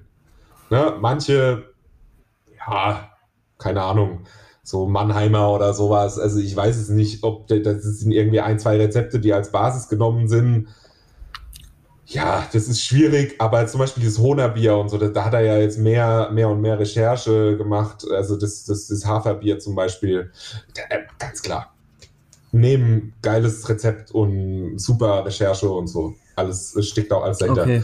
Sind auch, also wir sind auch gut also was heißt gut befreundet? Der dachte ich mir, aber ihr kennt euch wahrscheinlich und, gut, ne? Und wir, wir haben auch häufiger mal längere Gespräche gehabt und so. Und er hat auch schon gesagt, so hättest du jetzt nicht angefangen mit dem Buch, hätte ich es gemacht, so ungefähr mit Berliner Weiße, weil er halt auch jetzt in Berlin lebt und also hätte auch super gemacht. Also der ist äh, top dabei und es ist einfach sind immer schöne Gespräche, weil es geht halt eben auch immer um eine Quellendiskussion zu führen. Ja, und halt genau. auch um, um halt einfach mal zu sagen, okay, ist ist diese Quelle so gut, wie ich es jetzt denke?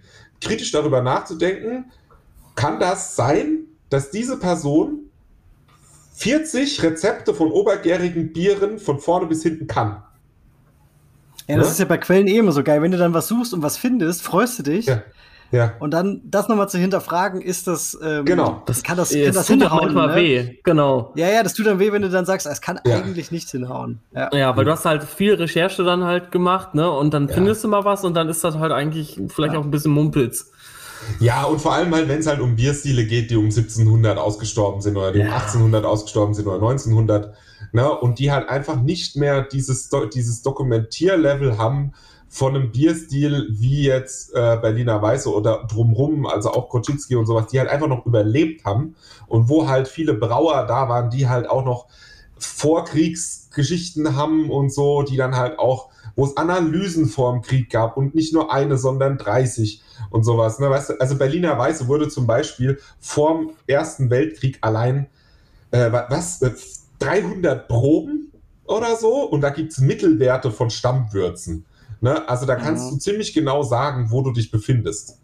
Also die sind halt abgedruckt in diesen ähm, VLB-Jahresberichten und so. Wir haben so und so viele Berliner Weise getestet und es waren das und das und, und du denkst dir so, ja, okay, geil. Also Krass. Ja, die, die Stammwürze ist gefallen und dann hast du halt Handels, den Unterschied zwischen Handelsbier und was halt zu den Bierverlegern geliefert wurde und alles mögliche. Also da gibt es so viele Faktoren, das kannst du halt alles nachlesen.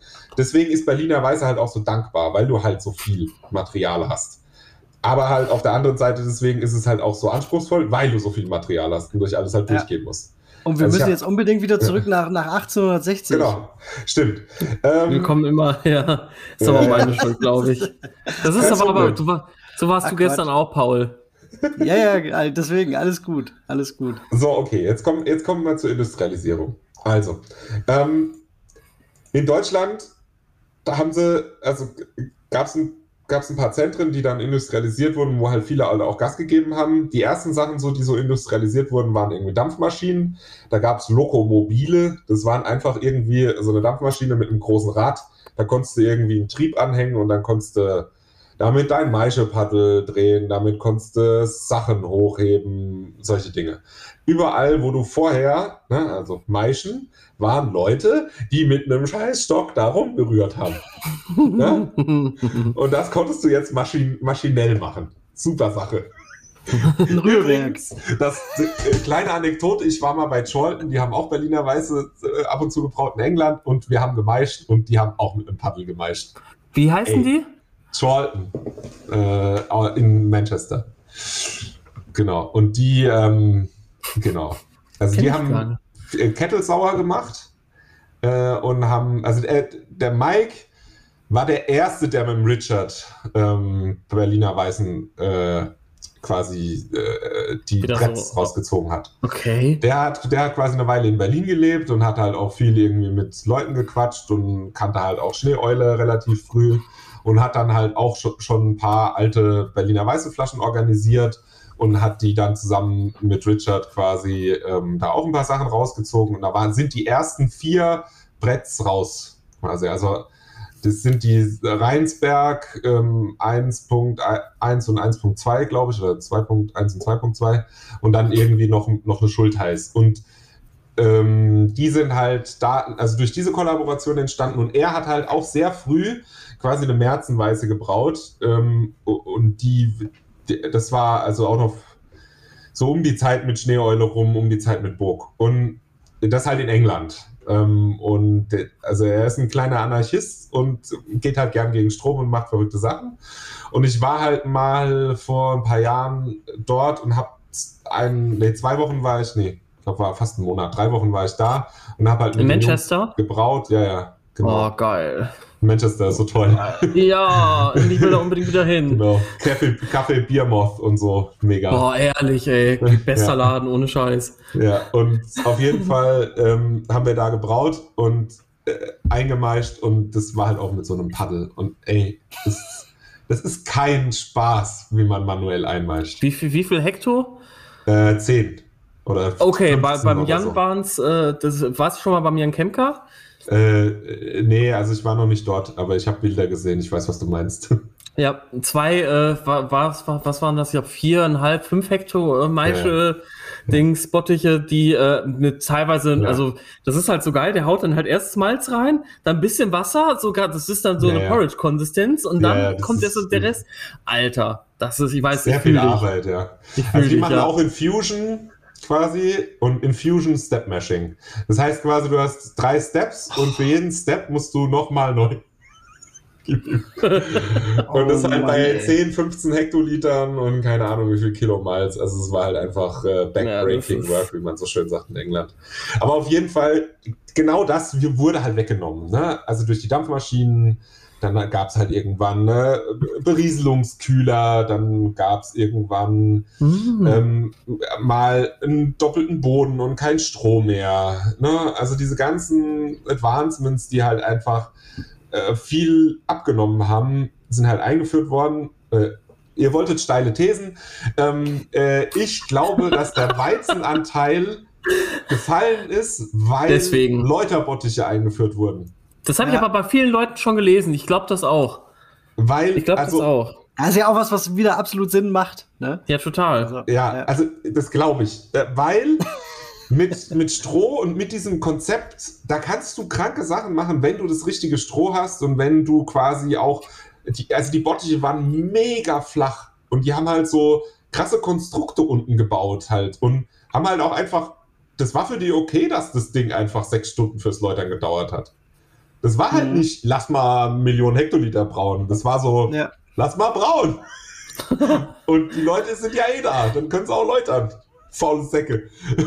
so ungefähr, weißt du? Und also von daher, das, ich, ich glaube, das ist halt alles mit dieser Industrialisierung, mit diesem schneller, mehr, besser gekommen. Und da hat man halt einfach gesehen, naja, wenn du halt super viel Weizen drin hast, dann läutert es halt einfach wie gar nichts. Und dann sind die halt immer weiter nach unten gegangen, halt einfach. Und erst später vielleicht auch wieder hoch, wo man einfach sagen konnte, ja, kommen 60% Weizen, kann unser Läutersystem, passt schon. Ja. Ne? Genau. Und also nach dieser Zeit, wo dann diese ganze Innovation kam, also beziehungsweise während dieser Zeit ist auch die ganze Kultur um die Weiße entstanden. Also um 1900, um 1870, da war der Boom. 1900 war das absolute Maximum an Weißeproduktion. Also wo wir noch irgendwie von 1860 gesprochen haben, da haben wir so um die ja, 250, 200.000 äh, Hektoliter im Jahr und ähm, 1900 ist es eine Million Hektoliter im Jahr. Alter. Das ist sehr, sehr viel. Ja, ja, ja. Also das ist, glaube ich, schon so, was so eine große Großbrauerei in Deutschland heute macht. So eine, ich glaube, eine von den Top 10 oder so. Ich, ich schaue jetzt nochmal, aber das sind schon, ja, kommt schon, ist, komm. Äh, es ist sehr viel. Und wenn man sich, aber dazu muss man dann sagen, auch in dieser Zeit war Berlin die absolute Hochburg im Brauen. Also die haben irgendwann mal so Nummer, also sie waren mal irgendwann Nummer 1 in Europa mit irgendwie was 6,5 Millionen Hektoliter, weil halt noch 5 Millionen die äh, untergärigen Brauereien rausgekloppt haben. Ähm, und, ja, also es sind halt Zahlen, die man halt heute nicht mehr, nicht mehr realisiert. Also das ist einfach richtig ja. krass gewesen. Aber halt auch die Bevölkerung von Berlin war halt auch krass. Ne? Also die ist halt massiv nach oben gegangen. Denn irgendwann wurde ja Berlin, gab's, war vorher relativ der zentrale Bezirk und außenrum haben sich immer größere Sachen gebildet und dann gab es dieses Groß-Berlin und dann hattest du irgendwann auch vier Millionen Einwohner. Und also da gab es auch gut Ab Absatzmarkt und wurde halt auch viel getrunken. Ähm, aber was ich viel schöner fand, war halt diese ganze Kultur um die Berliner Weiße rum. Also erstens die Gläser mit diesen riesen Gläsern und halt auch diesen Pokalen und äh, das ist halt schon sehr genial. Also äh, das ist alles um die Zeit, um die Zeit entstanden, dann gab es auch diese ganzen Schussgeschichten, beziehungsweise eigentlich mhm. eher Chaser, also so Herrengedeck, wie man so schön sagt, auf, also heut, heutzutage. Ähm, das, der Schnaps neben dem Bier. Ähm, da gab es dann ähm, quasi der Kümmel, ist so der erste, der den so auch erwähnt wird und der halt auch immer dabei war. Und dann gab es Pomeranzenlikör, also quasi Bitterorangenlikör. Ähm, und danach erst sind diese ganzen Sachen wie Kirschsaft, Waldmeister oder dann die Sirups entstanden. Also das ist alles so mhm. graduell äh, da hingegangen. Also früher hat man halt ein, einfach einen Kümmel dazu getrunken oder ihn reingeschüttet. Mhm. Alter. Alter. Und das mit Kümmel reinschütten schmeckt geil. Also das habe ich schon probiert. Das echt? Nicht schlecht. Echt? Echt lecker. Boah, also du hast diese fruchtige, diese fruchtige Weiße und dann kommt so ein Hintergrund dahinter, der halt so ein bisschen herbal und so mhm. würzig ist. Mhm. Nichts dagegen einzuwenden. Wahnsinn. Would do again. Ähm, Das muss jetzt ich jetzt echt fast mal testen, ey. Naja, ja. gut. Ja. eine kurze ja Frage zwischendurch. Eine kurze Sorry, Frage Dave. zwischendurch. Alles gut. Ähm, ich habe mal irgendwie auch gedacht, oder ich meine, ich habe das sogar bei dir im Milk Funk in der, in der Folge gehört, dass ähm, irgendwie halt auch Kinder dann ja auch tatsächlich Berliner Weiß getrunken haben. Ja. Äh, genau. und, und Schwangere. Also ich meine, war das halt genau. dann, war ja, das halt wirklich auch so, dass es halt eben, also erste Frage ist es so, dass halt einfach der Großteil der Berliner Weiße, die gebraut wurde, halt einfach eine leichte Weiße war, also sogar noch leichter als vielleicht als heute. Und das zweite ist, wurde es dann halt auch so von den Leuten getrunken. Also ich kann es mir schon irgendwie vorstellen. Ja, also Wasser halt grundsätzlich, halt eben, äh, ja. grundsätzlich ähm, äh, war die Weiße ähm, vor dem Ersten Weltkrieg stärker, muss man schon sagen. Die war äh, letztendlich im Mittel so um die acht bis neun Plato. So, also quasi schon so 3% Alkohol rum.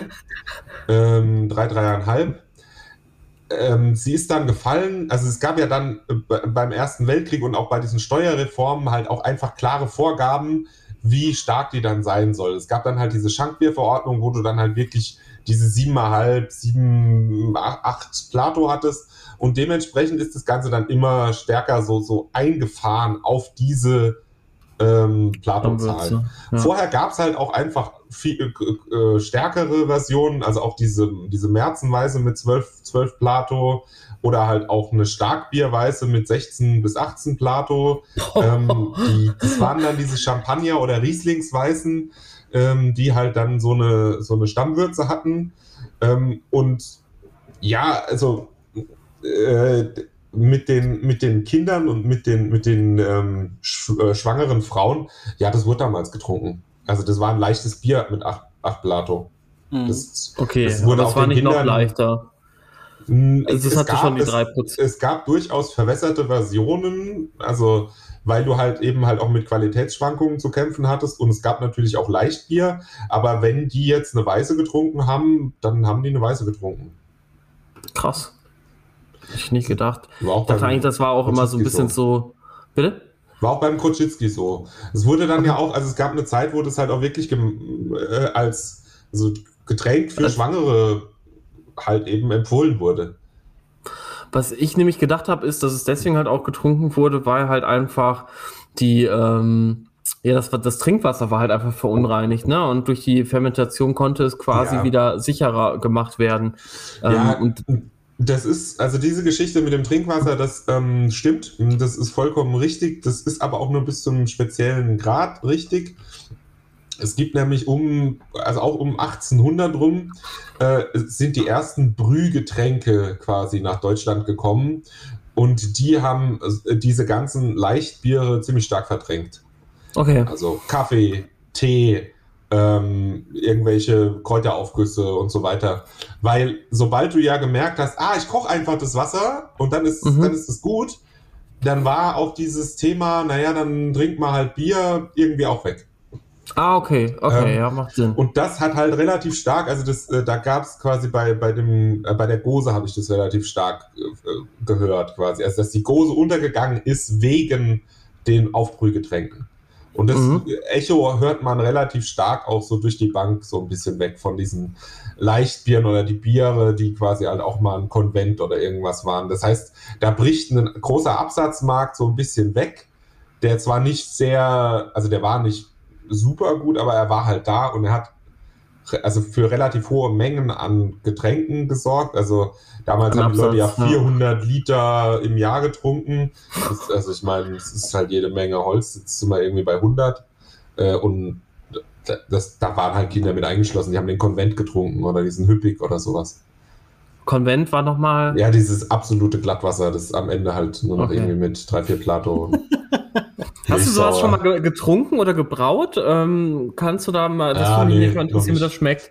Also die, die Uli hat mal, hat mal so ein Glatt, Glattwasser hieß das, aber das Ach, war. das halt, habe ich getrunken. Ja, ja, das, das war aber gut. Das war aber ja, gut. Aber das war, das waren sieben Plato Glattwasser, weil halt einfach, die haben ein IPA gebraut vorher. ja, gut. Halt ich habe gesagt, ah, mit dem Glattwasser mache ich was. ja, okay.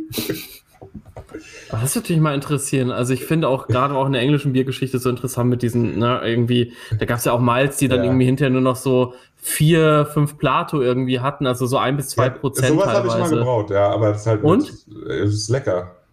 Also ich habe mal, geht ich habe äh, auf jeden Fall, also du kannst sehr, sehr leichte Biere brauen. Ich habe mal eine Grisette gebraut mit äh, vier, nee, 3,5 Plato und halt aber auch 100% wegvergoren. Also das Ding hatte eineinhalb Prozent Alkohol.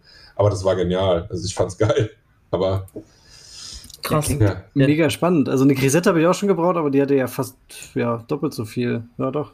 Ja, also die war auch eigentlich dahin geplant, das muss man auch sagen. Ich habe ich, das war, war so mein äh, zweiter Sud mit dem Grain Farmer ah. und äh, irgendwie so mit, mit Chevalier Miles, was so und so schon mega krass schlecht modifiziert ist. Ich so, oh ja, passt schon. Mhm. Und dann, das ist jetzt echt wenig. ja, ja aber cool, ey. And, andere hätten es ja. vielleicht echt weggehauen oder so. Nö, einfach rein. Kannst ja wegkriegen. Ja. ja ich finde das auch cool. Drin. Aber wir müssen uns echt nochmal, wenn du mal irgendwann nochmal Zeit hast, über diese Malt-Geschichte mal unterhalten. Ja, ja, gern. Okay. Also wir, wir, haben mal, wir haben mal so einen Dreier-Mild gemacht. Also von ganz leicht bis mhm. hin zu einer original stark. Also so wurde so.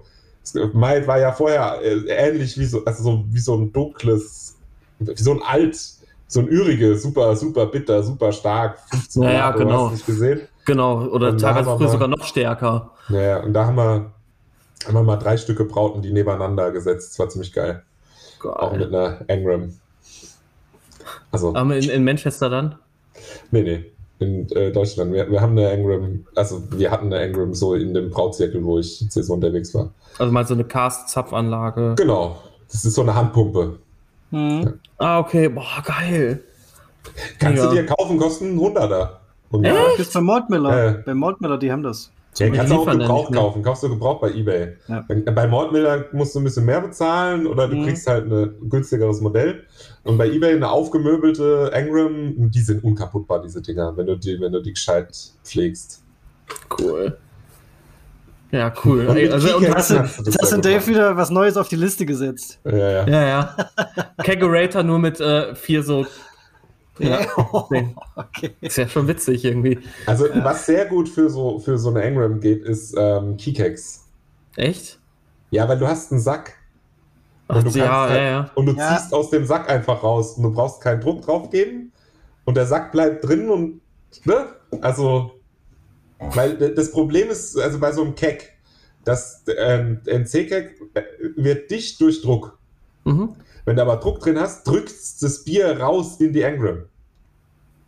Ja, das soll ja nicht ja. sein, genau. Und das soll ja nicht das sein, weil du sein. pumpst ja. Und deswegen ja. ist halt so ein Keycake super, weil du einen Sack hast und du einfach nur aus dem Sack rausziehst mit Vakuum ja. quasi. Krass. Ich wäre ich gar nicht drauf gekommen, aber muss ich mal.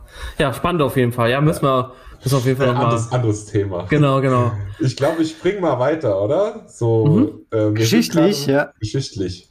Weil ich glaube, ja. dann ist auch so die, der, der, der Return so von der Berliner, beziehungsweise andersrum, so das äh, ist die Berliner Weiß so ein bisschen genau. ja, immer weniger. Ja. Ja. Jetzt geht es nach unten. Also wir, wir, wir befinden uns bei dem Maximum von einer Million Hektoliter ähm, jährlicher Produktion von Berliner Weiße und jetzt geht es steil bergab. Also die, die hauptsächlichen Gründe, warum Berliner Weiße kaputt gegangen ist, sind äh, in meinen Augen, also erstens krasse Steuererhöhungen, die hauptsächlich die niedrig ähm, stammwürzigen Biere getroffen haben. Ähm, also die sind härter getroffen worden äh, durch quasi Umstellung von äh, Volumina oder also gab halt verschiedene äh, Besteuerungsformen hin zu äh, wirklich äh, Stammwürze und dann Kategorisierung quasi. Mhm. Ähm, die hatten dann einfach eine höhere Steuer im Vergleich zu den, ähm, zu den Untergärigen. Und dann wurde halt einfach auch krass Steuer erhöht. Also vor dem Krieg ging es hoch ohne Ende. Also die haben mehr als das Vierfache im Endeffekt an Steuern zahlen müssen insgesamt irgendwann. Wie in England, ne, auch.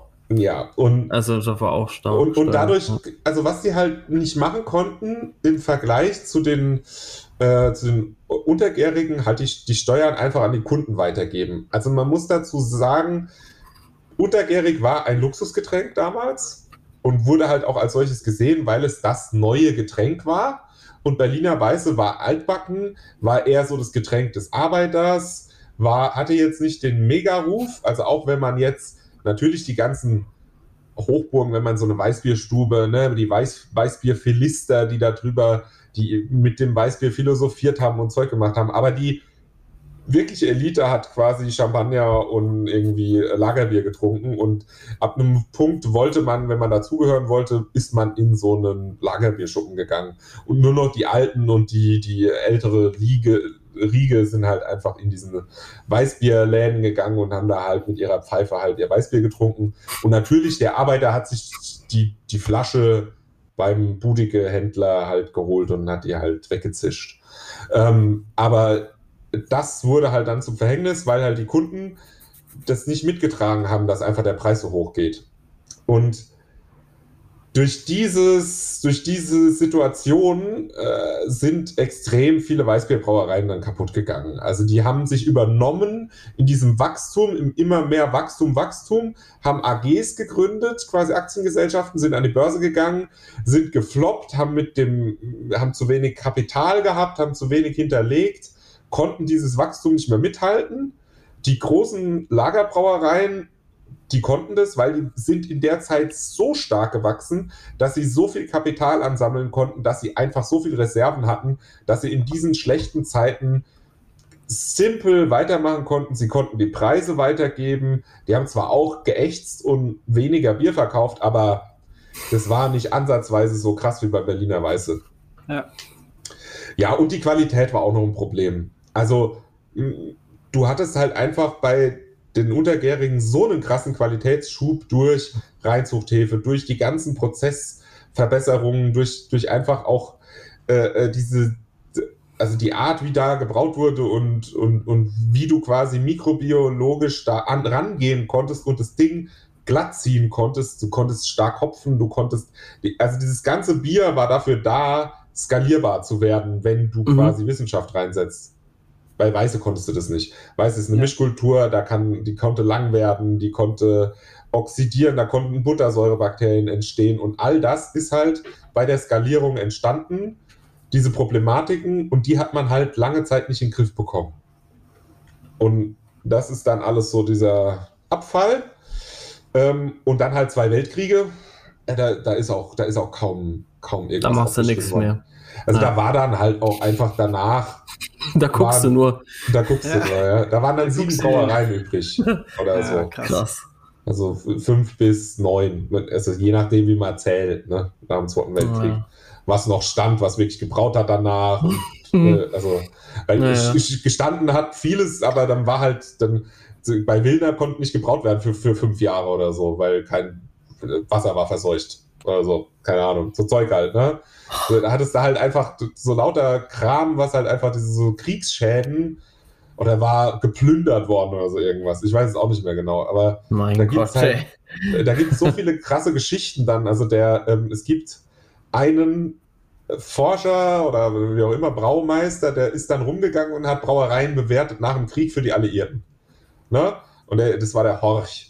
Und der hat einfach für jede Brauerei, hat er so aufgeschrieben, so, also das ist übrig, das, das, das, da harte Schäden da, dies und das und könnte brauen. Ne? Und Empfehlungen sollen bitte Limonade machen, sollen dies und das machen, die, die Anlage geht noch, machen sie das und so.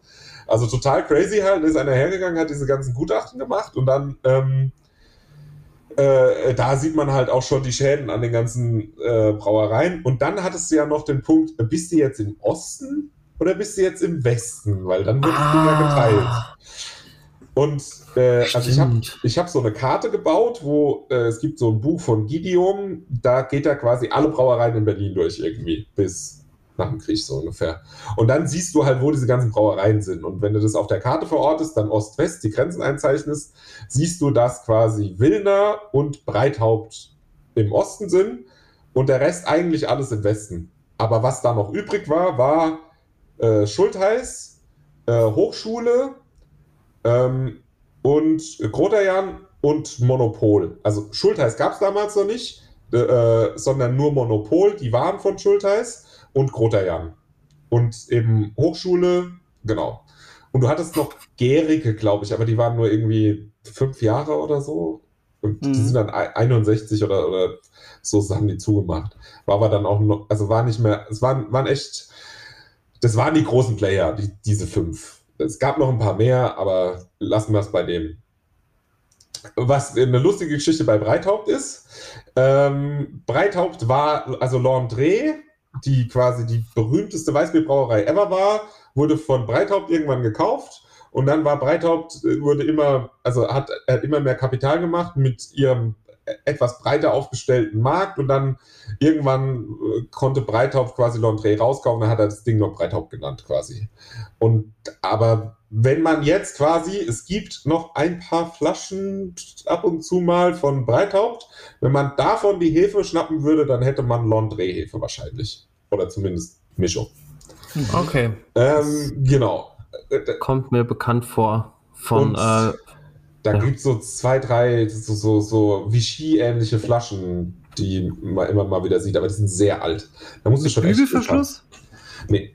Ähm, Kronkorken. Aber, ey, keine Ahnung. Also, die haben irgendwie bis 68 rum irgendwie gemacht. Ähm, und äh, das Lustige ist, die haben einen Westler gehört. Das heißt, Wilner wurde ja genommen und wurde direkt in den Staatsbetrieb umgewandelt. Also die wurden direkt verstaatlicht und waren dann VEB, Getränkekombinat, ja, Abteilung Weißbier genau. irgendwann. Also vorher noch drei, vier andere Namen, die haben das ja 30 Mal umbenannt.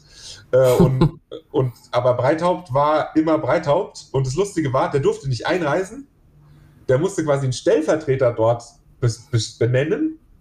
Und dann hat er quasi ähm, dort die Gewinne mit rübernehmen dürfen, quasi, aber halt irgendwie über Treuhändler und bla.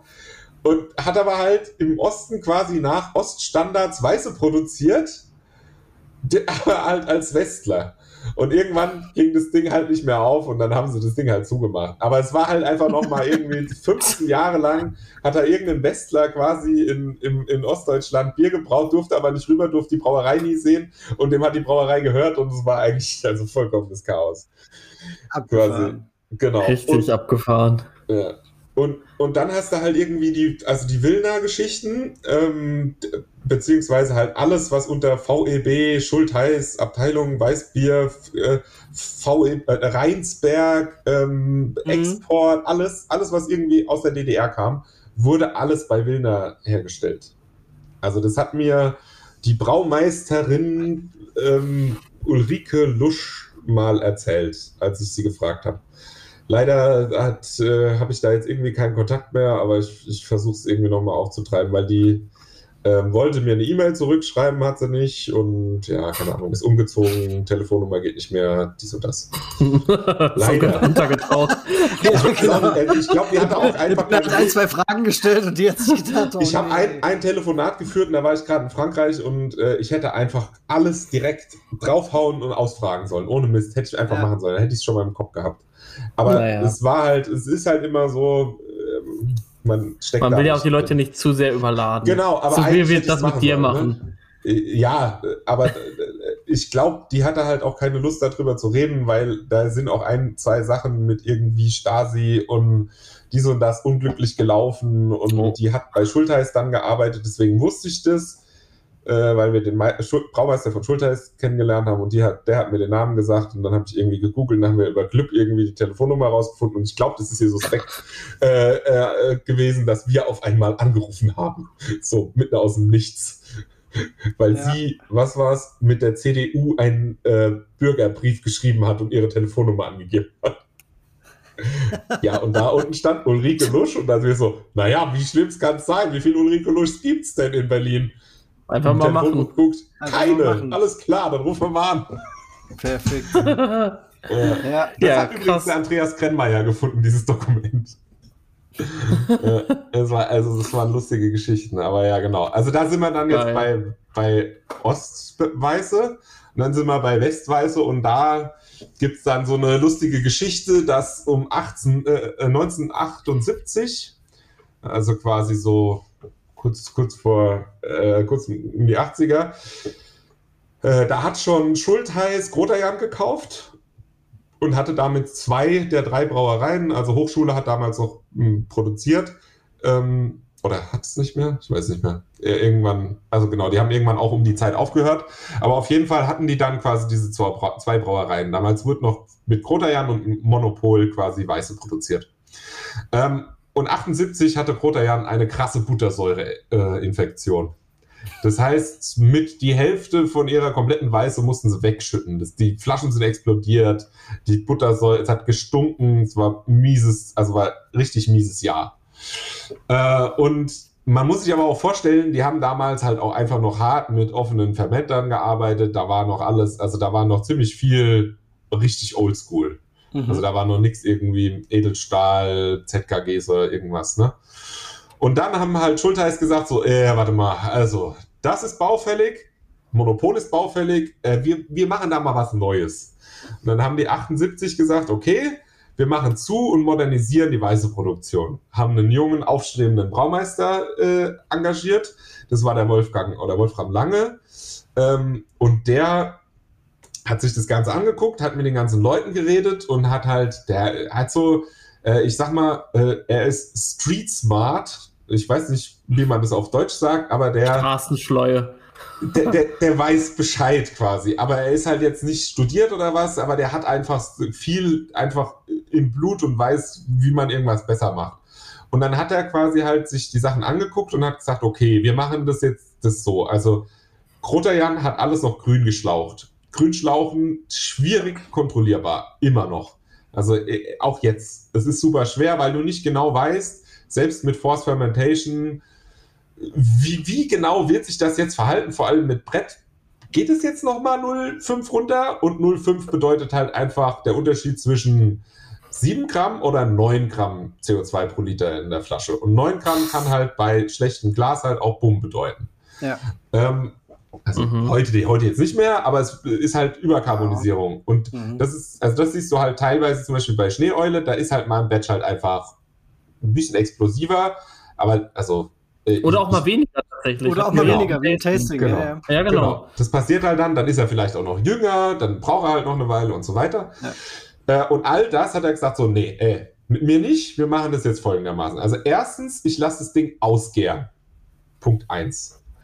Dann hat der Kompatsch, also das war der alte Braumeister von Krotajan, gesagt, so, ja, also wir hätten das Ganze auch ähm, mit einem Trick, den ich ab und zu mal schon angewendet habe, auch eigentlich umgehen können. Und zwar, man nimmt altes Weißbier und säuert vor. Ja? Und das hat er gesagt, ja, das mache ich auch. Dann nehme ich einfach quasi 10% von meiner drei Monate alten Weiße und packe die mal da rein. Dann hat die einen pH von 4,2, da passiert dann nichts mehr. Ne? Und, und dann hat er mhm. halt auch gesagt, okay, jetzt, wenn ich abfülle, dann gehe ich her und gebe eine frische Hefegabe. Und vorher zentrifugiere ich das Bier.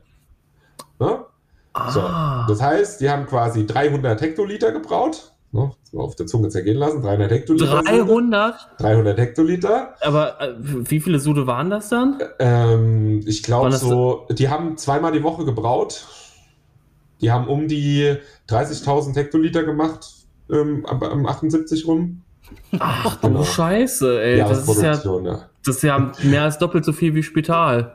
Äh, ja, und, und das Mit Lustige 60 war, Hektoliter Sudwerk, ne? Also. Als, als, als er die, die Zahl ähm, der Uli gesagt hat, hat sie gesagt, äh, ich mache gerade 300 Hektoliter im Jahr. und da war es so, okay. Und die haben das halt einfach wochenweise da rausgeknüppelt. Äh, und dann haben die quasi also diese 300 Hektoliter gebraut. Ähm, die haben äh, High Gravity gebraut, also quasi auf einem was 200 Hektoliter Sudwerk haben die 11,7 11 Plato gebraut, quasi.